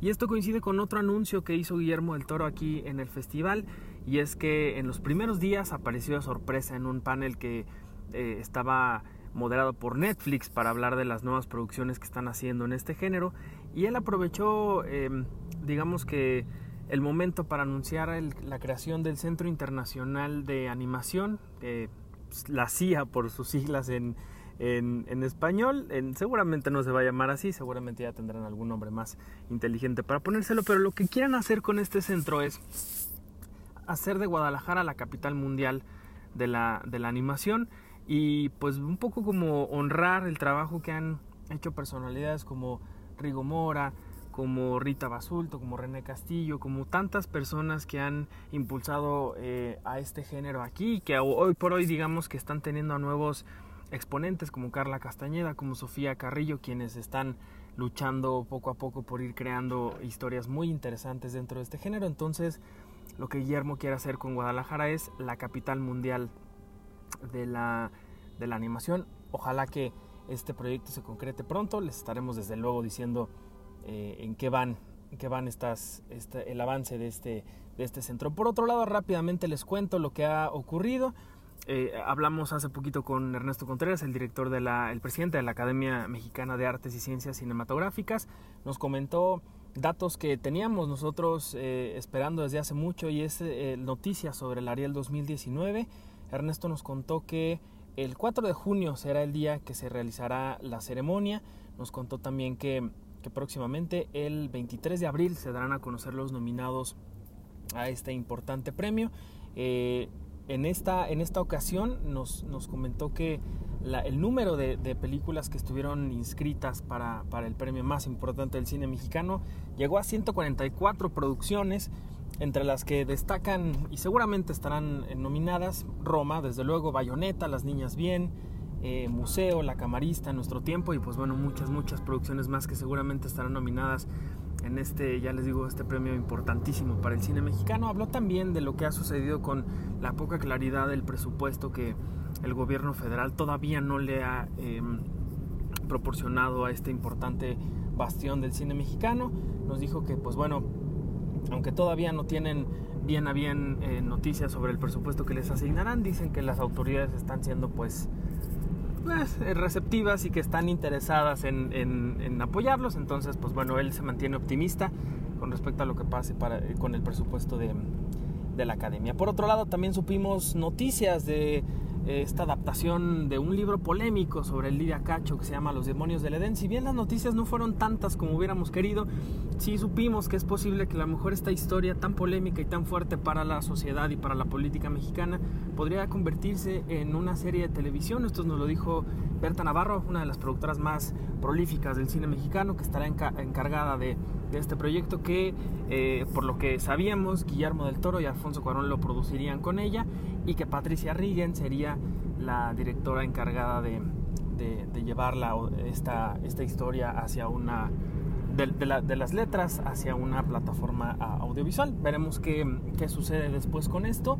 Sí será muy interesante lo que, lo que resulte de esta adaptación, ya sea como una película o como una serie. El tema da para eh, mover algunas eh, fibras sensibles, seguramente pondrá en tela eh, de juicio muchos temas que no debemos de olvidar y que debemos de, estar hablando, desde luego. Por otro lado, también se creó una iniciativa muy interesante que, que, mm, que va a dar mucho de qué hablar seguramente en el futuro. Se llama Cedecine, es una plataforma de más de 160 espacios de exhibición alternativas que a raíz de lo que sucedió con Roma, de que pues bueno, los grandes exhibidores no quisieron eh, exhibir la película de Alfonso Cuarón, pues bueno, la gente pudo verla en otros espacios alternativos que quizás no conocían. Pues bueno, se está homologando, se está eh, conformando un trabajo entre todos estos espacios para darle al, al público una, una alternativa, en algunos casos hasta gratuita, de mm, pues de exhibición en nuestro país. Será muy interesante lo que, lo que vayan a, hacer en el futuro. Eh, por ahí tenemos en, el sitio toda la información de lo que están eh, proponiendo, lo que quieren hacer. Este, esta iniciativa se llama Cedecine eh, y esta iniciativa desde luego está buscando no solamente encontrar, encontrarse con el público mexicano, sino también buscar a todos los espacios alternativos de exhibición y sobre todo a los productores que quieran que sus películas lleguen al público mexicano. Entonces, pues bueno, ahí en Cedecine estarán abiertas las convocatorias. En, nuestro sitio van, van, pueden encontrar todo lo que necesitan para, para eh, aplicar y mandar su película o para acercarse si es que ustedes tienen un espacio eh, similar. Por otro lado, les, les, puedo contar que hemos visto películas muy interesantes eh, que va, van a dar mucho de qué hablar. Por un lado está El complot mongol, una la nueva película de Sebastián Del Amo, que seguramente va a dar mucho de qué hablar a partir del texto de Rafael Bernal, llamado eh, de la misma forma, que llegó hace muchos años a, las letras mexicanas y es considerada la novela policíaca más importante de, de, nuestra literatura. Pues bueno, ahora Sebastián Del Amo, director de Cantinflas y del fantástico mundo de Juan Orol, adapta esta historia y lo hace con un elenco multiestelar como es su estilo. Está Damián Alcázar, está Bárbara Mori, que es posible que sea uno de sus mejores papeles a la fecha. Está también Roberto Sosa, eh, Lisa Owen, bueno, una cantidad de actores que son eh, increíbles y que los van a poder disfrutar en la pantalla como pocas veces, como Javier López Chabelo, por ejemplo, o hasta Eugenio Derbez, que seguro, aunque tiene muchísimos detractores, va a dar mucho de qué hablar eh, su papel en esta, en esta película que, que, se presentó aquí por primera vez en México en, en el Festival Internacional de Cine en Guadalajara. También tuvimos oportunidad de ver eh, la película de Metacube animada, Día de Muertos, una película de la que habíamos oído hace mucho con respecto a, a su estreno, a que su estreno fue, eh, vaya, se tuvo que retrasar por la llegada de Coco a las pantallas mexicanas. Eh, ya en su momento, cuando la película llegue a las, a las salas de cine, pues bueno, hablaremos más de ella y de lo que logró y de lo que, lo que logra presentar con, con esta película. Y por otro lado también estrenos internacionales, estuvo Midnight Family, una película con una importante presencia en el Festival de Sundance, eh, que si bien no es una producción mexicana, sí aborda la historia de una familia eh, una historia bastante interesante. La película fue premiada en, aquel festival, estuvo aquí en Guadalajara y pues bueno, sorprendió a toda la gente que la, que la estuvo viendo. También eh, se presentará hoy, el día que estoy eh, grabándoles esto, se, se presentará Gloria Bell, que es el remake eh, que Sebastián Lelio hizo de su propia película, ahora protagonizada por Julianne Moore. Será muy interesante saber cómo es que un autor adapta su propia, su propia obra. No es la primera vez que lo vemos, pero bueno, sí es pocas veces algo que, se, que sucede en el mundo del cine.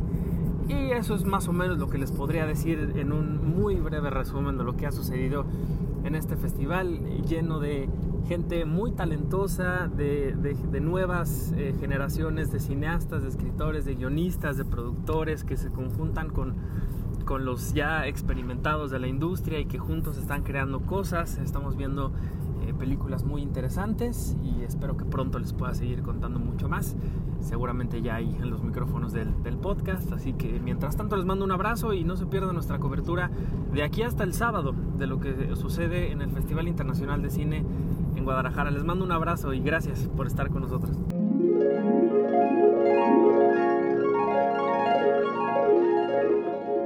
Ok. ¿Y si no? Y, y, si no, pues hacemos como que ese sonido, ese espacio en blanco se lo dedicamos a Arturo. Y, y ahora sí hace el spot. El Esta spot. semana con Devil Sour.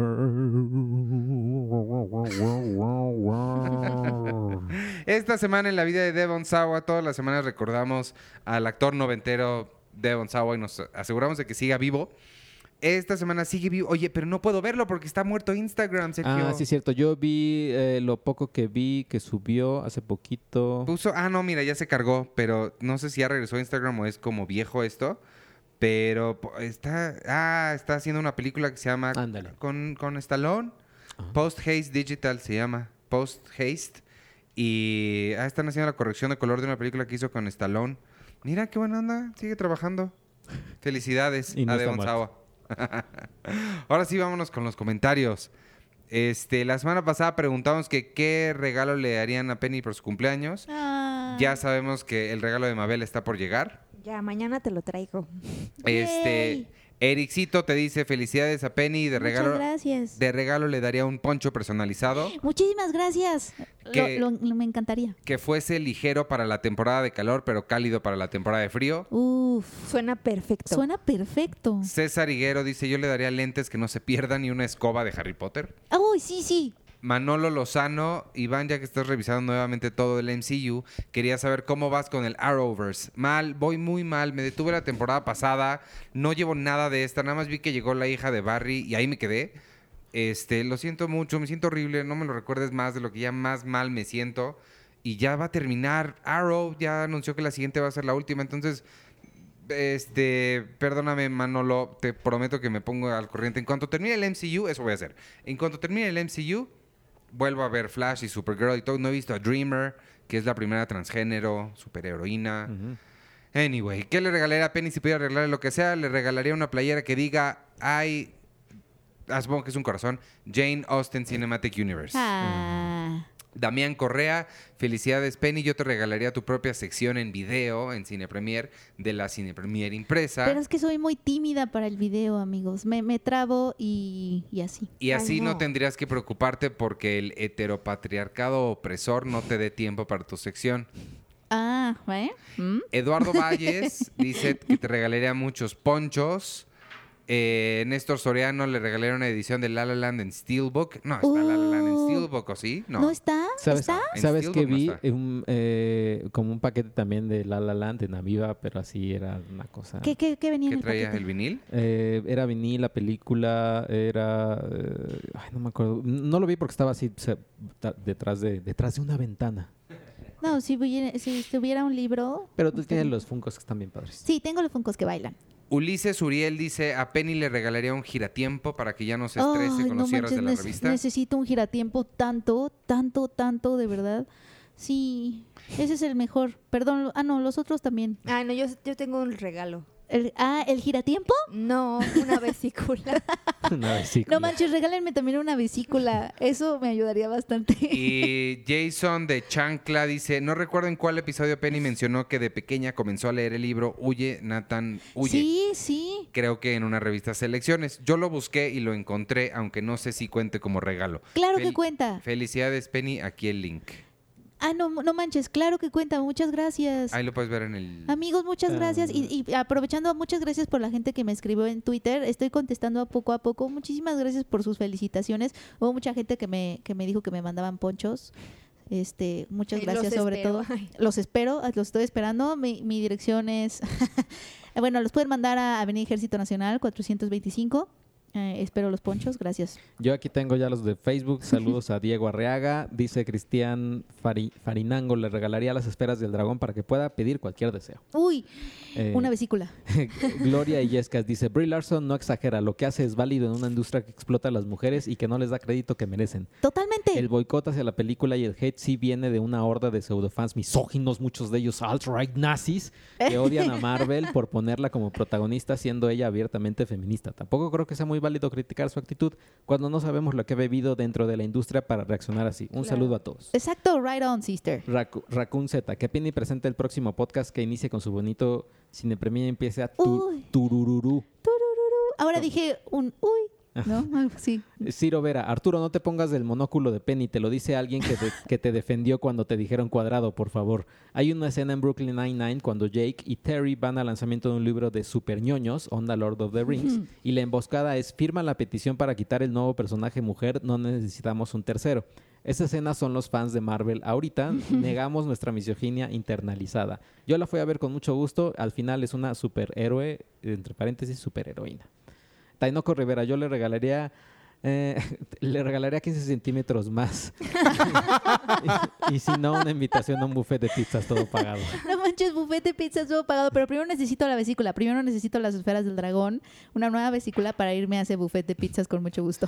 Eh, Becaso, hola, feliz cumpleaños, Penny. Sin Muchas duda te gracias. regalaría algo que tenga que ver con el mundo de Harry Potter. Sí. Y este gracias. comentario eh, lo han repetido bastante, señalando mi ignorancia.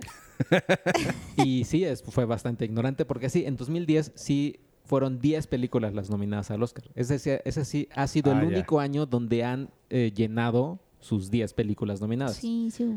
Eh, y sumándome rápidamente a la plática inicial, me encontré a Yalitza en la Cineteca antes de todo el merequetengue de Roma y me trauma no Ay, haberme tomado una foto con ella. Pero me dio mucha pena preguntarle, aparte que dudé mucho si era o no ella, porque en persona creo que se ve mucho más joven que en pantalla. Por cierto, veníamos saliendo de ver Pájaros de Verano. Ay, ¿la disfrutaste? Qué padre que Mm, fuiste. Esto es internet, no, no- todavía no contesta esa parte. Pero bueno, le estoy haciendo plática por el micrófono. El Doctor Why, dice el Doctor Why, no es Doctor Who. Ajá. Por fin me puse al corriente con su podcast y justo a tiempo al parecer. Feliz cumpleaños, Penny. ¿Cuántos Gracias. cumples? Un buen regalo sería que Iván cante contigo en un karaoke. Oye, sí, canta, Iván. En un karaoke dijo, esto no es un karaoke. Angie al V dice, la gente que más habla y es súper grosera ni siquiera va al cine. La mayoría de las veces son más vocales. Gente que odia por odiar y saben muy poco del tema. Ya sé. Lau Woof dice, yo le regalaría a Penny 365 ponchos para que no tenga que No repetir hasta su próximo cumpleaños. Oh, Dios mío. Feliz cumpleaños, Girl Power. Wow. Eh, dice Ese también es un gran regalo. Patam, Patam sin motivo, Patam, pero es la M, no es Patán, sino Patam. Con respecto al problema del frío, la solución es llevar un abrigo muy denso, muy pesado, pero con algo liviano debajo, al abrigo, el abrigo al ser una sola cosa te lo puedes quitar y poner muy fácilmente. ¿Cuándo hablamos del frío? Dijiste que eh, allá en Londres te daba mucho frío y Ah, mucho sí. calor en el metro. No manches, ese es un buen tip. Y Sí, también dice, ay, hablaron del Ayuwoki, los amo. Ah, que por cierto, Ayuwoki. es, dije, are you walking por alguna razón y es, are, Annie, are you okay? No, are you walking. okay? Es que escuché el Walking. podcast y me di- dije por alguna razón walking y es ok. Por lo regular, la que le cambia las letras a las, a las canciones soy yo. Eh, Alejandro Ayala, mi regalo real para Penny sería un adorno de una mini cabeza de Pascua que le servirá para dejar sus lentes cuando no los use y no los pierda. Oh. De regalo mágico, un reloj de muñeca, el cual al girar a la izquierda detenga el tiempo un par de horas Uy. para los días de cierre de mes. No Y al girar a la derecha lo acelera para esas funciones de prensa tan malas que te bajan la presión. Estoy muy, a- estoy muy anonadada de lo bien que me conocen, amigos. Ese es- ese Muchas es un gracias. regalo súper bien Sí, pensado. es Pero son los que mejores podescuchas Creo que del lo mundo. querríamos muchas personas. Sí. Sí. Eh, Sebastián Sí. Mi idea para lo de la ruleta de las películas es que uno de ustedes recomiende la película a los demás y los podescuchas y a la otra semana los demás lo comentan. Sí, hay que ir a que arrancar eso ya. Recomiéndenos. Sería como un cineclub a distancia. Recomiéndenos a cada una, a cada una de nosotros, a cada uno de nosotros, una película rara que creen que jamás veríamos y ese va a ser la ruleta rusa. Marta Cortés. Uy, está cool. Penny, yo te regalaría un Funko Alive de Guillermo del Toro que alimentes con pizza y te lleves a visitar los, momen- los mundos de tus películas favoritas. Feliz cumpleaños. Daniel Sensei dice, feliz cumpleaños Penny, yo te regalaría un giratempo. Ah, creo que se lo leímos. No manches, el giratiempo es el- un gran regalo, amigos. Igual y se repitió. Oigan, ¿ya vieron The Fall of Men en YouTube? Es un cortometraje live action independiente basado en el arco de... Mira, te va a gustar, Iván. En el arco de Trunks del futuro de Dragon Ball Z. Está Ah, genial. sí, no, Ojalá uf. alguien lo haya visto y no morir ignorado. No vas a morir, Daniel. No vas a morir ignorado. Yo sí lo voy a ver. ¿Cómo se llama? Eh, se llama The Fall of Men. The Fall of Man. Javier González dice, todavía no termino de escuchar el podcast, pero quiero comentar antes de que se me olvide. Hay una serie de cortos, ah, los Marvel One Shots de... eh, esos- Ah, sí. esos ¿nunca, los, ¿Nunca los has vuelto a ver? No. Ah, eh. Eh, eh, sí, bla, bla, bla, bla, bla. Espérame. Fernando Urbano, el problema con, con el poder de Arturo te quiere dar es que si no vas a engordar ni te va a caer mal ni nada, tampoco te va a nutrir. Ah, de que, de que Ah. pudieras comer todo lo que quieras. Y ya casi acabo, Luci- Luis Macías ya le regalaría a Penny sus 10 películas favoritas del año pasado en Blu-ray para que pueda verlas una y otra vez, excepto Roma. Y solo aclaración, ah, la misma aclaración de que estuvieron 10 nominadas las películas. Eh, Yael Melgoza, yo le regalaría a Penny un poncho en la- con la carita de Guillermo del Toro tejida enfrente. Gracias por leer los comentarios, los, los Imagínate quiero que me voy a entrevistarlo así. Hola. Ya hagan lo de la ruleta. Mm, Gabriel Valenzuela, ¿por qué no un podcast de Penny? Ah. El QQX dice feliz cumpleaños Penny. Creo que un buen regalo de cumpleaños sería el decreto presidencial que abran los cinemuseos ideados por ti. Saludos. Ay, está súper padre. Cine museo, sí. Carla Elizabeth Mayagua dice, Penny, déjenme contarles una historia de Paraguay. Todos, sil- en silencio. sí, perdónenme. Yo, y, y ella, sí, Penny, cuéntame la historia de cine de todos los países, planetas existentes. Alguien dele a esa mujer un podcast. Es que, pero fijaste, te fijaste en el silencio de aquí, amiga. Eh, La cara de espantados de todos. Eh, dice también, espérame, Carla Mayagua, a Penny le regalaría una bolsa mágica como las de Hermione para que guarde lentes y dulces que nunca se acaben. Eh, César González dice eh, en el minuto 18.50 Iron Man 2 y Hulk ocurren casi en paralelo cuando Tony ve a Fury al final de la película. En los paneles se alcanzan a ver imágenes del ataque de Hulk en la universidad.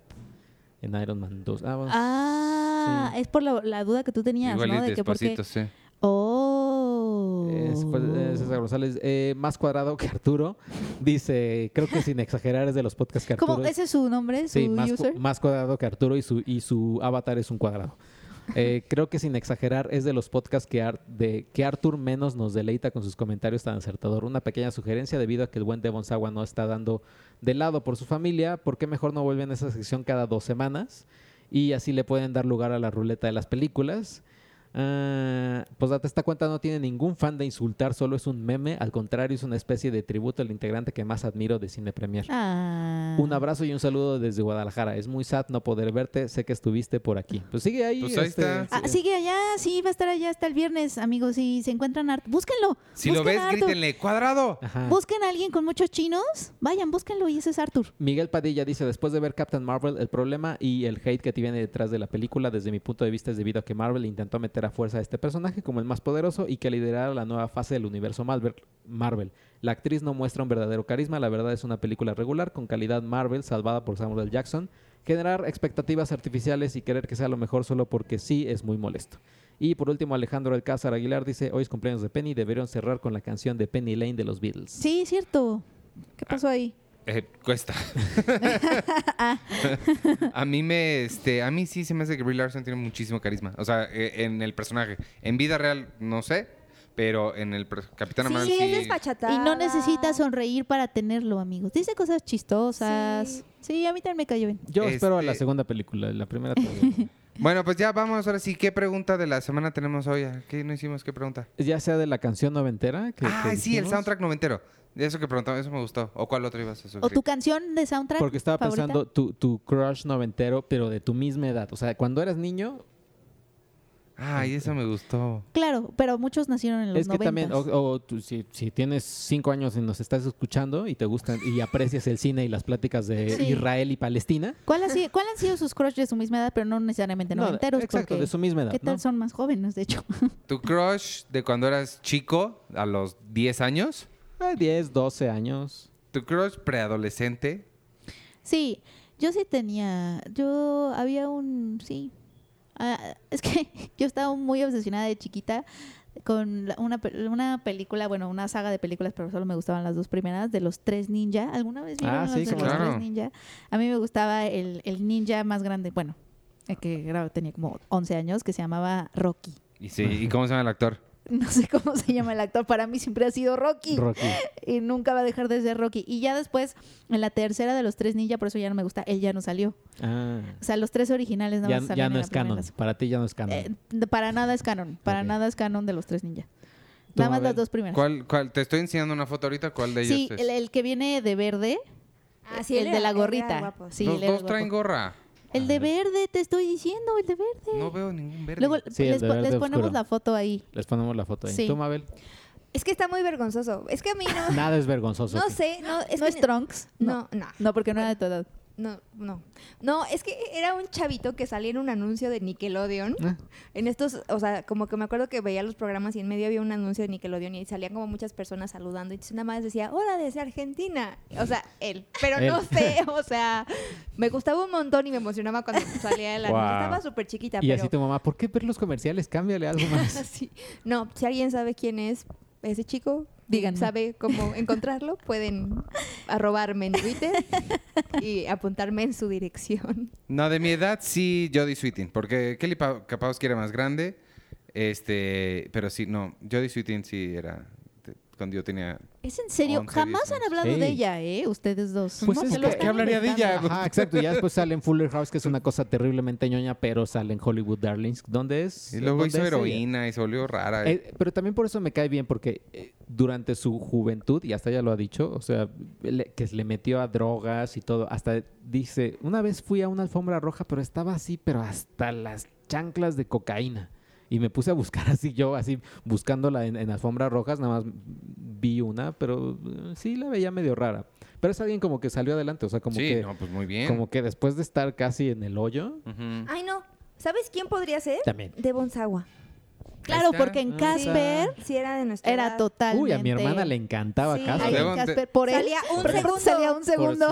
Un segundo, pero te chutabas toda la película. Pero Devon Sabo es más grande que yo. Y yo soy mucho más Sí, grande está- que estábamos más chiquitas. Ah. pero pues Pero era de- más o de menos su de nuestra edad. edad. Ay, no Pues sabíamos no cuántos sé años exactamente, tenía, pero era un chiquito. niño, era un niño. Ajá, se veía... cuenta. Bueno, Pero porque además- también qué tal que ves una película así de los 60 Y cuando y él tú- tenía... cuando tú tenías 12 y ves una película Ah. de los Sí. 60 y. El dices, chavito "Ay, de Mary bueno. Poppins. Que eso fue lo que, me, lo- me- que eso fue lo que me impresionó de la película Casper, que de chiquita, pues está Casper y habla así. ¿Te imaginas que es un niño de seis años? O sea, porque el fantasmita es todo amigable y la, la, la en la película y de pronto yo, se convierte en ese niño guapo más grande que yo. Yo, yo dije, Creo que conflictó a muchas niñas, o sea, Casper porque dije iba- "Por- ya no ibas puedo viendo al- ver a al Casper como antes lo veía. ibas viendo al fantasmita y, y así, ay, qué padre, o sea, me acuerdo verlo con mi hermana y los dos así, ah, qué padre, entonces ya sale sale Casper y sí sí sí siento como que mi hermana ahí cambió como que Como que dices, le porque explotó la era, cabeza. era muy perturbador porque cuando él todavía es fantasmita se acerca con Cristina el Ricci. personaje Cristina Ricci Esa le también dice, era crush. le dice También. déjame deja le dice déjame a mí llevarte al baile o algo así y tú dices ay iu pero él tiene seis años no y de pronto es esta persona y como que dices ay no ya no voy a poder ver a Casper nunca más como antes eso me pasó de chiquita me impresionó mucho que fuera ese niño Ujú. Sí, a mí ¿por qué habla así además? ¿por qué habla así cuando es fantasma? Jodie Sweetin y Christine Latkin de, de Step by Step. Porque algo que mencionan de la serie es que, y ella lo menciona, en la serie lo hicieron su transición como de, de, de marimacho a niña, Ah, sí, sí, la sí. hicieron muy gradual. Y ella dice, sí, porque en otros programas le maquillaban tantito y vámonos, Y y ya ya. era una, una chica. Yo- la mía fue por temporadas, y sí.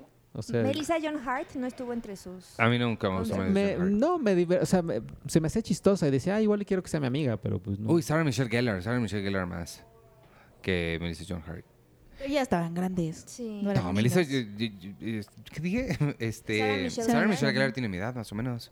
pero de Debe ser, salía de si acaso, ah, un bueno. año en Buffy.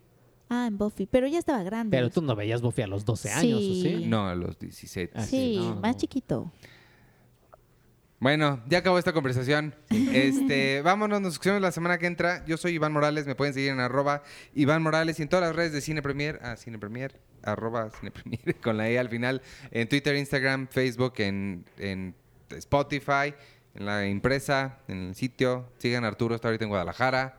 Mañana, mañana no va a haber su podcast de Friends, quién sabe si lo va a volver a hacer, pero el viernes regresa Sergio con los hijos del Averno. Ahí está el Y por cierto, no hablamos que Olayo está haciendo otra película. No me gusta Olayo como Mm. cineasta. Mm. Me gusta como radio hablador. ¿Cómo se dice? Radio- Locutor. Como locutor. radio hablante Pero, pero pues sí está haciendo radio otra. speaking person Lo bueno es que está haciendo documental. Sus documentales le han Son quedado mejores. mejor que sus ficciones. Este. Y, va, y despídense ustedes. Yo Gracias por acompañarnos, Mabel. ¿No de qué? Mabel, soy, dame eh, una M Arroba Checoche y, y ya gracias por acompañarnos. Saludos a, los, a todos los que odiaron Capitana Marvel por razones eh, que no vale ilógicas. Ilógicas. Y, sí, que no valen. Y ya. Ah, Yo soy arroba Penny Oliva. Gracias a Mame por estar aquí. Es, es lo máximo. Te Yay. queremos un montón. Eh, tengo una misión para los que estén en Guadalajara y quieren ir en busca de Arturo. Vayan, encuéntrenlo. Es el de chinos. Y le dicen, hola Arturo, Penny nos envió para cantarte. Porque es que le canto diario y me extraña cuando no lo hago. Entonces, este, si pueden llegar y decirle, hola Artur, somos fans, etcétera, etcétera, Penny nos envió para cantarte, se los agradecería mucho porque para que no me extrañe, más que nada. Y qué más, compren la revista, de verdad les va a gustar mucho. Quienes ya la tienen, muchas gracias. Y quienes no la tienen, vayan a comprarla. Muchas gracias. Y ya, muchas gracias. Y Ah, muchas va- gracias por mis felicitaciones. Los regalos me sorprendieron muchísimo, me conocen muy bien. No, todos, todos me gustan, eh, espero los ponchos y el giratiempo sobre todo. aquí en Ejército Nacional 425. Y Mabel. Y yo estoy como Map Salinas y nada más estén en el pendiente pronto porque vamos a tener una sorpresa padre De Marvel. de Marvel. Grandota. Sí, Con póster. con post. Yo creo que ya les diste muchas pistas. No, para que sepan. ¿Es un pastel de Marvel? Con póster. Es lo mismo que dices tú. ¿Para qué guardar el secreto de las películas y no sé qué tanto? Pues hay que decirles, vayan y compren una cosa que vamos a Es un sacar. pastel que viene póster. Bueno, Wow. este, ya. Adiós. Ahí. Bye.